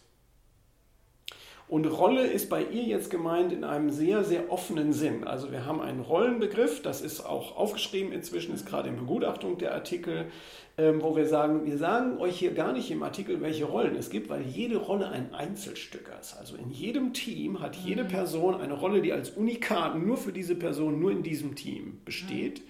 Aber die muss eben abgegrenzt werden. Also wofür bist du da in mhm. unserem Team? Und ähm, dass viele Teams sich damit schwer tun, an bestimmten Stellen ähm, herauszubekommen, was sollte die Rolle sein oder akzeptiert zu bekommen, mhm. entweder bei der Person, die die Rolle haben soll, mhm. oder beim Rest des Teams, dass das jetzt mal die richtige Rolle ist. Mhm. Ja, also es gibt Leute, die sich anders verhalten möchten oder das auch konkret tun, als das Team ihnen zuschreibt. Also ein krasser Fall ist, jemand entwickelt was, was überhaupt nicht auf dem Plan steht. Ich habe das schon mal gebaut. Ja, also vergeudet die Kapazität des Teams. Alle anderen sind sauer, weil die anderen nämlich das Verständnis haben, wir haben hier gemeinsam mhm. festgelegt, was am wichtigsten ist und das machen wir jetzt. Mhm. Ähm, und äh, andere Dinger sind dann eben ein bisschen weniger krass und, und äh, offensichtlich auch weniger generisch, aber bilden starke Reibungspunkte. Mhm. Ähm, sie hat ein Team gesehen, wo es einen sehr, sehr scharfen Rollenkonflikt gab an einer Person, wo das gesamte Team auseinandergefallen ist. Sie sagt, inzwischen ist keiner mehr, es waren fünf oder sechs, mhm. keiner mehr von denen ist bei dem Unternehmen. Ja, also da ist erst einer weggegangen, dann diese fragliche Person und die anderen inzwischen auch. Also der Schock war irgendwie so groß von diesem ganzen Geschehen. Und, ähm, und wenn du total viel Pech hast, dann wiederholt sich das System und es kommen Leute. Also das ist jetzt meine Sicht, ne? Also die Frage ist ja immer, wo entsteht so ein Rollenkonflikt und wer trägt ihn aus? Wobei das in dem Fall ähm, eine Einzelfallgeschichte okay, war. Ja, also das ist wirklich, dass ja. das Unikat okay. von Person hat irgendeine Kante mhm. und ähm, das Team im Ganzen kriegt das nicht gelöst, diese Kante entweder abzuschleifen oder zu integrieren, sondern die bleibt ein Problem. Also die, ich versuche das mal in meinen Worten zu sagen und du sagst mir, ob ich gerade den Punkt gekriegt habe, ja? Mhm. Ähm, in meiner Welt ist das so, so ein Team, also ein selbstorganisiertes Team geht ja zusammen in die Verantwortung. Und dafür müssen wir rauskriegen, wer was macht. Und, und ob das mehrere machen und äh, wie das nicht machen. Da, das wäre jetzt die Stelle, wo ich sagen würde, das ist das, wo du sagst, jemand muss seine Rolle klarkriegen. Dass man die Zuschreibung hat, ja. wer was macht. Mhm. Ja, okay ja, das äh, beschreibe ich mit anderen Worten, aber das äh, wird für mich auch ein ganz wichtiges Moment auf dem Weg in eine echte Zusammenarbeit. Ja. So, und, äh, und dass das auch klar und benannt ist. Also sowas wie, das tut sie, das tut sie nicht. Ähm, und und dass, dass man das im Team dann klar hat. Und dann, wie kriegen wir das denn jetzt gut hin unter diesen, diesen Bedingungen? Mhm. Weil für mich ist die, die einfachste Definition, wie echte Zusammenarbeit geht, jeder im Team kann ohne Sorgen in den Urlaub gehen. Mhm. Und das geht nur, wenn klar ist, was auf dem Tisch ist mhm. und wie das geht. Also wenn das klar ist dann, ist, dann kann man auch ohne Sorgen in den Urlaub gehen, weil dann weißt du, was du postponen musst und wie du mit bestimmten Dingen umgehen musst und was doch übernommen werden kann und äh, so. Also, und ich glaube, das wäre in deinem Wort, in, deinem, in deiner Welt, wenn die Rolle definiert ist da. Ja, ich weiß nicht, ob das gleichwertig ist, aber jedenfalls muss es eng verwandt sein. Ja, okay. Ja. Oh, ich spreche mit einer Wissenschaftlerin, muss ich jetzt ganz exakt Ja, okay. Ja, aber kann ich hören. Ja, und ich bin bei dir. Ne? Und äh, da ist ja äh, äh, bei dem, in dem Thema ist ja gerade sowas wie Scrum total schwierig, ne? Da, da, ja, da gibt es ja definierte Rollen im im Scrum Guide. Und ich, also dieses Vorrechnen mit hier der vierte Punkt von den Services, den kriege ich aber nicht, ja. das ist kaputt. Also da sind wir wieder äh, tatsächlich bei diesem zu buchstabengetreuen Verständnis, wo ja. die Grundgedanken ähm, flöten gehen. Ähm, und diese Rollen, äh, das scheint mir geradezu zwangsläufig, dass Also wir, wir, wir haben da nicht lange drüber gerätselt, können wir nicht doch so einen Katalog von typischen Rollen oder so machen, weil das einfach nicht das Thema war bei dem mhm. Artikel, sondern ähm, wir haben ganz natürlich angefangen mit dem Rollenbegriff und dann, wenn du den Artikel schreibst, stellst du fest, warte mal, dann muss man ja mal definieren, was das eigentlich ist. Wie ist denn die Definition? Und dabei kann eben raus, ähm, ja, wir können da nur so ein bisschen um den heißen Brei rumreden, weil die konkrete einzelne Rolle total uninteressant ist. Die will keiner wissen, weil mhm. die eben nur in dem Kontext für die eine Person ähm, ne? von Interesse ist. Aber ähm, dass die Rolle Mhm. existiert und dass die Rolle verstanden ist, das ist wichtig. Mhm. Ähm, was ein bisschen heißt, dass das Problem schwieriger ist. Also kein Scrum Guide kann mir da jemals bei helfen, wenn mhm. das ein Unikat ja, das ist. Ja, das können die nicht wissen, Aber was hier bei halt uns passiert. In meinen Worten ne, ist halt, sind komplexe Systeme, sind mehrdeutige Lösungen und äh, ich kenne auch keinen, der exakt das von dem anderen gemacht hat. Und woran ich deswegen auch überhaupt nicht glaube, ist, dass wenn Leute sagen, ich war in Firma X, das war die Lösung und dann so durch die, wie so ein Heilsbringer. Ja, lass es uns auch so machen. Lass es uns auch so mhm. machen. Ne? Also äh, ich weiß nicht, äh, ähm, der Knieberg von Spotify, ähm, ein ganz schlauer Kopf, hat irgendwann mal total genervt gesagt, es gibt Ecken von Spotify, die leben das Spotify-Modell nicht. Da hätte ich ihn verknutschen können. Also, Dass er das zugibt. Ja, genau. Mhm. Nee, nee, gar nicht zugibt, sondern offensichtlich gibt es da Ecken, äh, wo die mit diesen, äh, äh, mit ihren äh, Gruppen und ihren Gruppen. Äh, wo die Standardlösung nicht, nicht trägt. Wo die nicht trägt. Mhm. Und dann sagt er, ja, wir haben es doch nicht mal durchgezogen. Aber bei uns rufen Leute an und sagen, ja, also wir wollen hier so ähm, äh, Gruppen bilden und ähm, ähm, äh, wie bei Spotify und ob wir das jetzt einführen könnten. Und, und sie hätten sich schon mal ein Organigramm überlegt. Und dann sagen wir, mhm. ja, nee.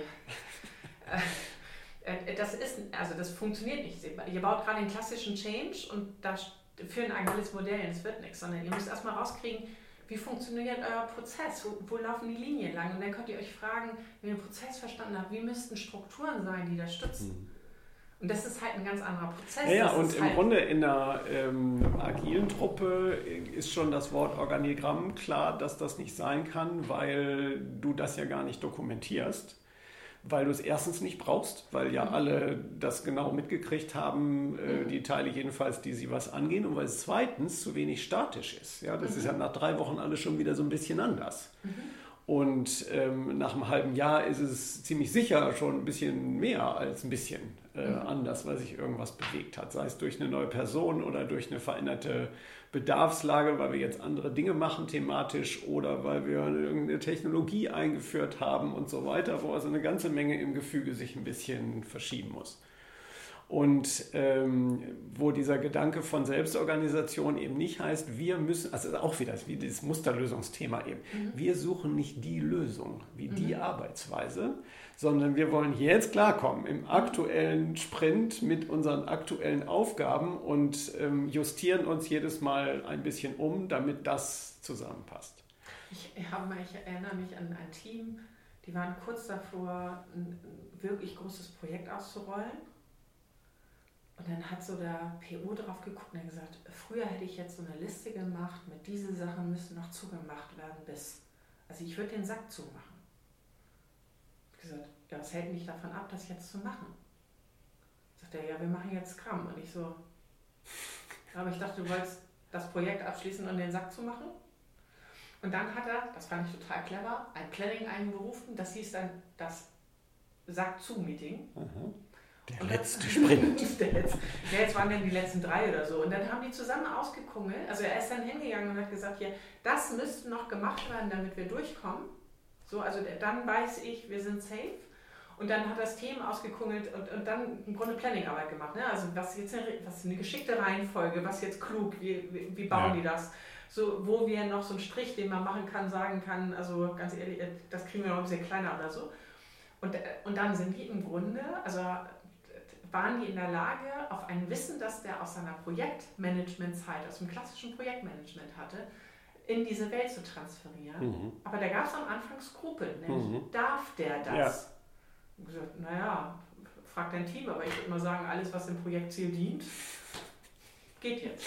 Und da gab es ein Sack zu Es ist ja im Grunde ähm, die äh, postmoderne, wird immer gerne wieder falsch verstanden, ähm, dieser Wahlspruch, anything goes. Ja. Ähm, das ist genau das Agile. Ne? Also ja. gemacht wird, was funktioniert. Mhm.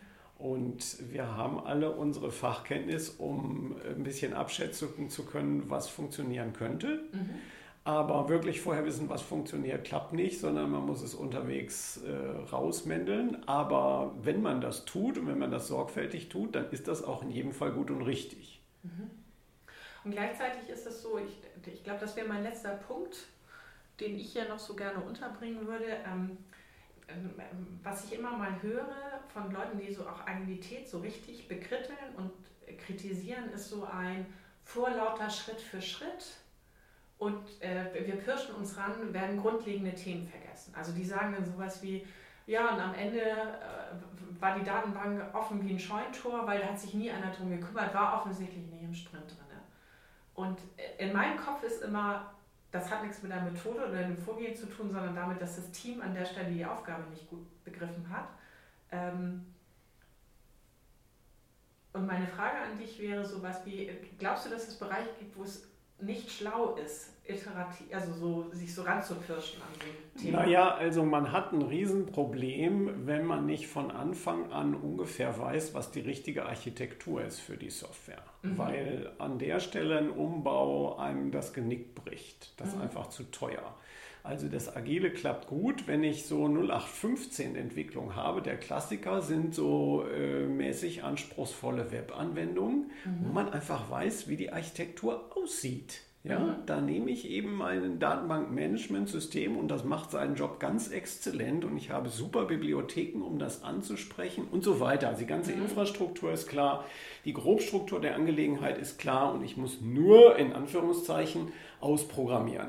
Das kann immer noch ganz schön ähm, kompliziert und anspruchsvoll sein, aber ich bewege mich immer in dem Rahmen. Der Rahmen trägt. Und wenn ich etwas mache, wo das nicht klar ist, also welchen Rahmen steuere ich eigentlich an, dann ist das Inkrementelle äh, ein Problem, mhm. weil ich nun mal sehr früh dazu Flöcke einrahmen muss. Und wenn die Flöcke an der falschen Stelle sind oder sowieso die falschen Flöcke, äh, dann komme ich nach einer Weile in große Schwierigkeiten, die sich nicht vernünftig inkrementell lösen lassen. Mhm. sondern wo man sagt, so, jetzt haben wir es verstanden, ähm, welche eine entscheidende, nicht funktionale Eigenschaft wir leider überhaupt nicht im Blick hatten. Mhm. Und um die herzustellen, ähm, müssen wir jetzt das Ganze auseinandersäbeln und ähm, ein Drittel von unserem Code ähm, neu schreiben und ähm, ein weiteres Drittel total umstrukturieren. Das ist ja was, was Startups zum Beispiel einpreisen. Die äh, preisen ja ganz oft ein, dass sie in den Investmentrunden grundlegende Teile ihres Codes nochmal schreiben. Also das finanzieren die sich ganz oft über die Investmentrunden. Also nach dem Motto, so jetzt habe ich verstanden, was es hier geht, da kann ich es jetzt auch richtig bauen. Ja, wobei. Aber auf dem Weg dahin passieren halt auch manchmal schon ja. so richtige Kicken. Und da ist so ein bisschen die Frage, ähm, ist das jetzt eine Architekturfrage oder spielt sich das mehr ganz auf dem Anforderungssektor ab? Äh, mhm. Und ähm, bedeutet einfach ähm, irgendetwas, was vorher, wovon ich dachte, dass es ein 47. ist, ist jetzt die Hauptsache und mhm. macht also die Hälfte vom Ganzen aus und so eine starke Schwerpunktverlagerung, äh, die aber vielleicht mit der gleichen Softwarearchitektur geht, sodass das dann ein mhm. anderes Thema wäre. Also die, ähm, eine radikale Änderung der Anforderungen ist was anderes oder Fortschreibung von mir mhm. aus was anderes als ähm, eine schockierende Erkenntnis, äh, welche Kleinigkeit äh, ich nicht genügend gewürdigt hatte, die jetzt aber leider globale Auswirkungen hat mhm. in der Software auf der technischen Ebene. Also das ist die eine Stelle, wo ich sagen würde, da hat man äh, große Probleme. Also mhm. ich bringe meinen Leuten in der Softwaretechnik-Vorlesung das Begriffspaar radikales Vorgehen und normales Vorgehen bei. Mhm. Ähm, normales Vorgehen äh, mache ich dann, wenn ich etwas tue, womit ich mich auskenne, mhm. wo ich weiß, wie man rangeht, weiß, was ich erreichen muss und äh, ziemlich zuversichtlich sein kann, dass ich das hinkriege. Mhm. Ja, weil ich also sowohl das Wissen als auch die Fertigkeiten habe dafür. Und radikales Vorgehen kriege ich dann, wenn ähm, irgendwas davon fehlt. Ähm, also zum Beispiel, ich nehme irgend so eine Bleeding Edge Technologie, mit der sich mhm. noch keiner auskennt und wo auch keiner so richtig weiß, ob die irgendeine Tücke hat, die einem dann mhm. fürchterlich in die Suppe spuckt. Oder ich baue eine Art von Software, wo keiner von uns einen Schimmer hat. Haben wir alle noch nie gebaut. Wir können super Software bauen, aber diese Art nicht. Mhm. Und dabei können ähm, sehr leicht Dinge passieren, die äh, ja, sehr, sehr unerfreulich sind, sage ich mhm. mal. Muss nicht, kann klappen, aber das Risiko ist sehr hoch. Und äh, wenn man auf dieser Ebene Softwarearchitektur im radikalen Vorgehen ist und sagt, wir haben niemanden, der als Guru sagt, ungefähr so muss es aussehen, ich überblicke nicht alle Einzelheiten, aber das Grobgerüst, äh, hier ist der, der, der Stil, wie man das so baut. Ähm, wenn es diese Person nicht gibt ähm, im Team, dann haben wir hohes Risiko vor uns und dann müssen wir uns darauf gefasst äh, machen, eine ziemlich große Investition mal zu sehr großen Teilen abzuschreiben, weil man echt nochmal ähm, von vorne anfangen muss. Also Leistungsanforderungen können so einen Charakter haben, wo man auch bei den Webanwendungen heute verdammt viel drüber weiß. Und sowas wie die mhm. NoSQL-Datenbanken ähm, kommt genau daher, dass man sagt, ähm, okay, alles wie üblich, außer ähm, dass wir das mit 100.000 gleichzeitigen Benutzern machen wollen und nicht nur mit 1.000. Äh, geht das auch?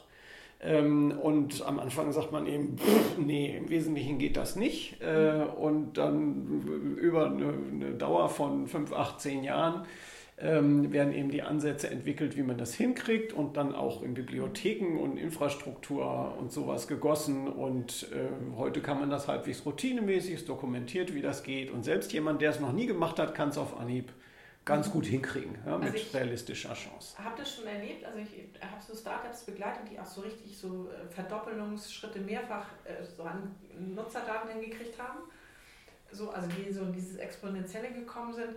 Ähm, und also äh, das, was du normal und radikal nennst, das nennt sich in meiner Welt Kaizen und Kaikaku. Also Kaizen mhm. ist so schrittweise mhm, und Kaikaku ist halt, ist halt mal so richtig.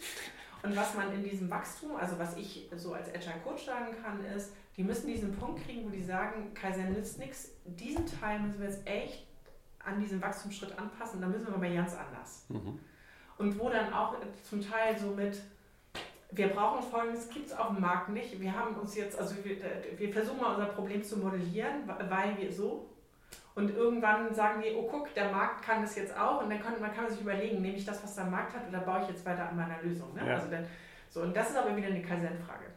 Und die, ähm, das finde ich äh, ist total spannend, weil Kaizen ist ja viel gemütlicher als Kaikaku, ne? Also äh, ja. Kaikaku kostet Geld, kostet Zeit, kostet Aufwand und Nerven. Ja. Und Nerven und du musst auch wirklich dann so sagen, so bis hierher sind wir mit einer Folge von eigentlich richtigen Entscheidungen hingekommen, aber am Ende stellen wir fest, hier gibt es so einen lustigen Seiteneffekt, der ist nicht toll oder wir kriegen damit ja. die Lastzahlen nicht mehr ja. hin. Das heißt, wir müssen jetzt echt was anders machen. Und dann ist schon wieder dieses Gefühl von, aber jetzt muss die Entscheidung auch stimmen. Also, äh, ja. weil, also das Risiko ähm, größer wird. Ne? Mal kurz zurück zu deiner Frage. Du hast äh, formuliert, ähm, gibt es etwas, wo agil sich nicht so eignet? Ähm, ja. Wir vermischen gerade, glaube ich, zwei ja, Dinge, nämlich agil als ähm, der Trick mit den kleinen Schritten. Ja? Mhm. Und ganz viele Dinge gehen ganz hübsch, wenn du bloß diese kleinen Schritte machst und dir klar bist, dass das in Ordnung ist. Und äh, da gibt es eben, das hast du jetzt gerade ausformuliert, diese Situationen, wo man damit nicht mehr zum Ziel kommt. Aber ähm, das, was du dann beschrieben hast, nämlich, ähm, äh, oh, jetzt müssen wir mal einen großen Schritt machen, lasst uns den großen Schritt machen, das ist ja genau agil. Mhm. Ja? Agil übergeordnet sagt ja, wir versuchen unsere technische Arbeit so einzurichten, dass wir nicht die Krise kriegen, wenn jemand plötzlich was ganz anderes braucht, mhm. sondern dass wir sagen, aha, okay, komm mal, lass uns reden. Ja? Wir sind offen dafür, Embrace Change, ähm, Untertitel mhm. von dem XP-Buch. Ähm, naja, oder das ähm, zweite agile Man äh, Prinzip, das sagt, äh, äh, nehmen sich verändernde Anforderungen, nutze ja. sie zum Vorteil deines Kunden. So. Ja, genau. Und ähm, bei der ganzen Diskussion muss man sich jetzt fragen, dieser große Schritt, ist er denn vermeidbar gewesen? Also mhm. hätte ich denn, wenn ich äh, mit äh, BuffD, Big Upfront Design, gründlich nachgedacht hätte, die Lösung oder jedenfalls so ungefähr die gefunden, von der ich jetzt erkennen kann, dass ich die brauche? Mhm. Oder wäre das auf eine zwar andere Weise, aber genauso doll schief gegangen. Was heißt schief? Schwierig geworden an dieser Stelle und teuer, wie es das jetzt wird. Denn ähm, dieses mit dem die richtige Architektur finden geht nur, wenn ich genug weiß. Mhm. Und genau auf dem Anforderungssektor ist in der modernen Welt äh, das eben in der Regel nicht zu leisten. Ja, also diese Vorstellung, die klassische aus dem Lehrbuch Anforderungsermittlung heißt, ich spreche mit den Beteiligten und synthetisiere deren Blickwinkel und ermittle einen Bedarf und durch ähm, sorgfältige Analyse dieser Anforderungen kann ich dann einen Softwareentwurf machen. Das stimmt eben nur, wenn es diese Beteiligten gibt, die diesen Bedarf auch formulieren können oder wenigstens mir alle Einsichten liefern können, worin der besteht. Ja, und der dann auch tragend ist. Ne? Also ich habe mal so ein absurdes äh, Ding erlebt, wo die Anforderungen ermittelt haben, hatten auch ziemlich klar, was sie wollten. Und dann haben die gefragt, wie wird dann das Produkt hier am Markt ankommen? Das ist so ein richtig deutscher, großer Laden so. Mhm. Gesagt, so jetzt, jetzt machen wir es mal ordentlich. Und dann haben die sich da so eine, eine Serverpark hingestellt. So, und der Service sollte für ein paar Cent äh, pro Service so verkauft werden. Und, ähm, und dann lösten sich aber die Marketingzahlen, auf denen diese Dimensionierung basierte in, basierte Luft, auf. in Luft auf. Und dann kamen da fröhlich vierstellige Eurozahlen bei raus pro Service und nicht der Cent-Bereich, der angestrebt war. Mhm. So, und da wäre inkrementelles Vorgehen schon ganz schlau gewesen. Ja. Also zum Anfang zu sagen, wir stellen mal zwei Kisten hin und gucken mal, was ja, passiert. Genau, also die Idee bei dem radikalen Entwurf als Konzept ist, es gibt Situationen, da kannst du nicht anders. Also du ja. kannst ähm, radikales Vorgehen machen aus Dummheit. Mhm. Ähm, zum Beispiel, du kannst ein Datenbankmanagementsystem selber bauen, weil das ja Spaß macht, weil es eine schöne, anspruchsvolle Tätigkeit ist. Das ist aber Vollmeise. Ist das nicht heute so, dass alle ein JavaScript-Framework geschrieben haben müssen? Also ja, genau. genau. Das, das ist zu allen Zeiten so. Früher hat man gesagt, jeder Programmierer muss einmal in seinem Leben einen Editor geschrieben haben. Ich Und heute ist es eben ein Framework. Und ähm, das ist also das, ähm, der, der Dummheitsfall. Ja. Und das ist das, was ich meinen Leuten sage, das möchtest du nicht machen. Es gibt aber das, dass mein Projekt mich zwingt. Entweder es gibt dieses Know-how auf der ganzen Welt nicht oder jedenfalls ich kann partout niemanden kriegen, der es hat. Mhm. Also müssen wir jetzt mal ins radikale Vorgehen und hoffen, dass es nicht so schlimm wird, was dabei rauskommt.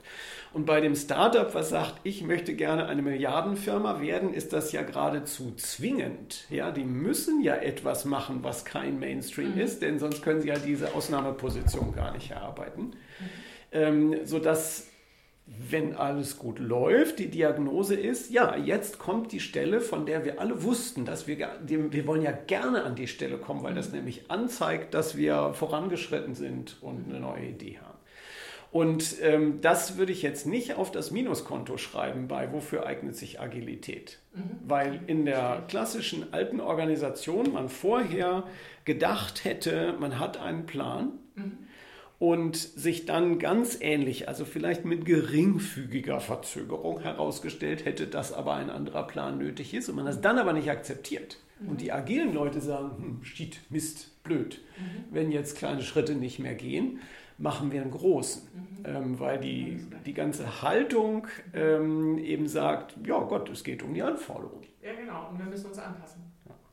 Und wir haben uns so aufgestellt, dass es veränderbar ist. Und naja, das hilft ja nicht so viel an der Stelle, weil ich so viel ähm, umstürzen muss ähm, hilft immer noch graduell. Also es ist ja, bei so einem Architekturumbau ja auch nicht so, dass ich von vorne anfangen muss. Das ist total übertrieben. Sondern ich werde mir Einzelteile rausgreifen aus dem, was ich habe und in das neue Gefüge einbringen können. Und an der Stelle lohnen sich zum Beispiel die automatisierten Tests auch noch. Vielleicht muss ich die auch umbauen, das ist auch teuer und anstrengend. Aber ähm, ich mache große Sätze und große Sprünge bei mhm. meinem Entwicklungsfortschritt und nicht ähm, von vorne anfangen und ich schreibe wieder einzelne Statements hin. Mhm. Ja, ich merke gerade, ich könnte noch einen Ausflug machen, aber ich glaube, ich lasse den aus und ich werde dann meinen Podcast äh, hören und hören. Wie lange haben wir denn? Du hast ja. vorhin gesagt, zwei Stunden hast du schon. Eine Stunde 39. Ja, ich habe gesagt, Güte. maximal zwei Stunden. Ich glaube, wir sind jetzt durch. Wie heißt denn der Podcast? Ja, das ist eine gute Frage. Guck mal hier, ich kann dir meine Mitschriften kriegen, die Zuhörer und Zuhörerinnen nachher auch zu sehen. Wie heißt er denn? Wir müssen jetzt Also, ich glaube, wenn man so von Minute zu Minute irgendwie so Strichliste macht, ähm, welcher Natur war das, was wir da besprochen haben, dass es ganz viel ging um äh, diese Frage, was sind denn eigentlich die Essentials? Ne? Also mhm. du hattest gefragt, was bringt Agilität? Mhm. Und ich habe am Anfang gesagt, äh, ja, die Vorstellung, dass man das quantifizieren kann, ist total irrig. Und mhm. letztlich musst du versuchen, die komplexen Geschehnisse da zu verstehen. Und beim Besprechen dieser komplexen Geschehnisse ähm, sind wir immer wieder auf den Punkt zurückgekommen, äh, was schief läuft, hängt häufig mhm. daran, dass die Grundideen nicht wirklich angekommen sind mhm. und die Leute irgendwas Mechanisches machen, statt richtig irgend so einen Menschenverstand auch wirklich ähm, in Anschlag zu kriegen. Also haben wir über die Grundidee von Agil geredet. Ich weiß nicht, klingt komisch, oder? Ja, ist egal. Wenn wir es getan haben, haben wir das getan. Lutz, ich danke dir. Es hat mir total viel Spaß gemacht. Ja, mir auch. Ähm, ich, ähm, und ich wünsche meinen Zuhörern und Zuhörerinnen auch, dass sie Spaß hatten. Und wenn ihr irgendwelche Anmerkungen habt, wisst ihr ja immer schön kommentieren. Also dann, tschüss. Tschüss.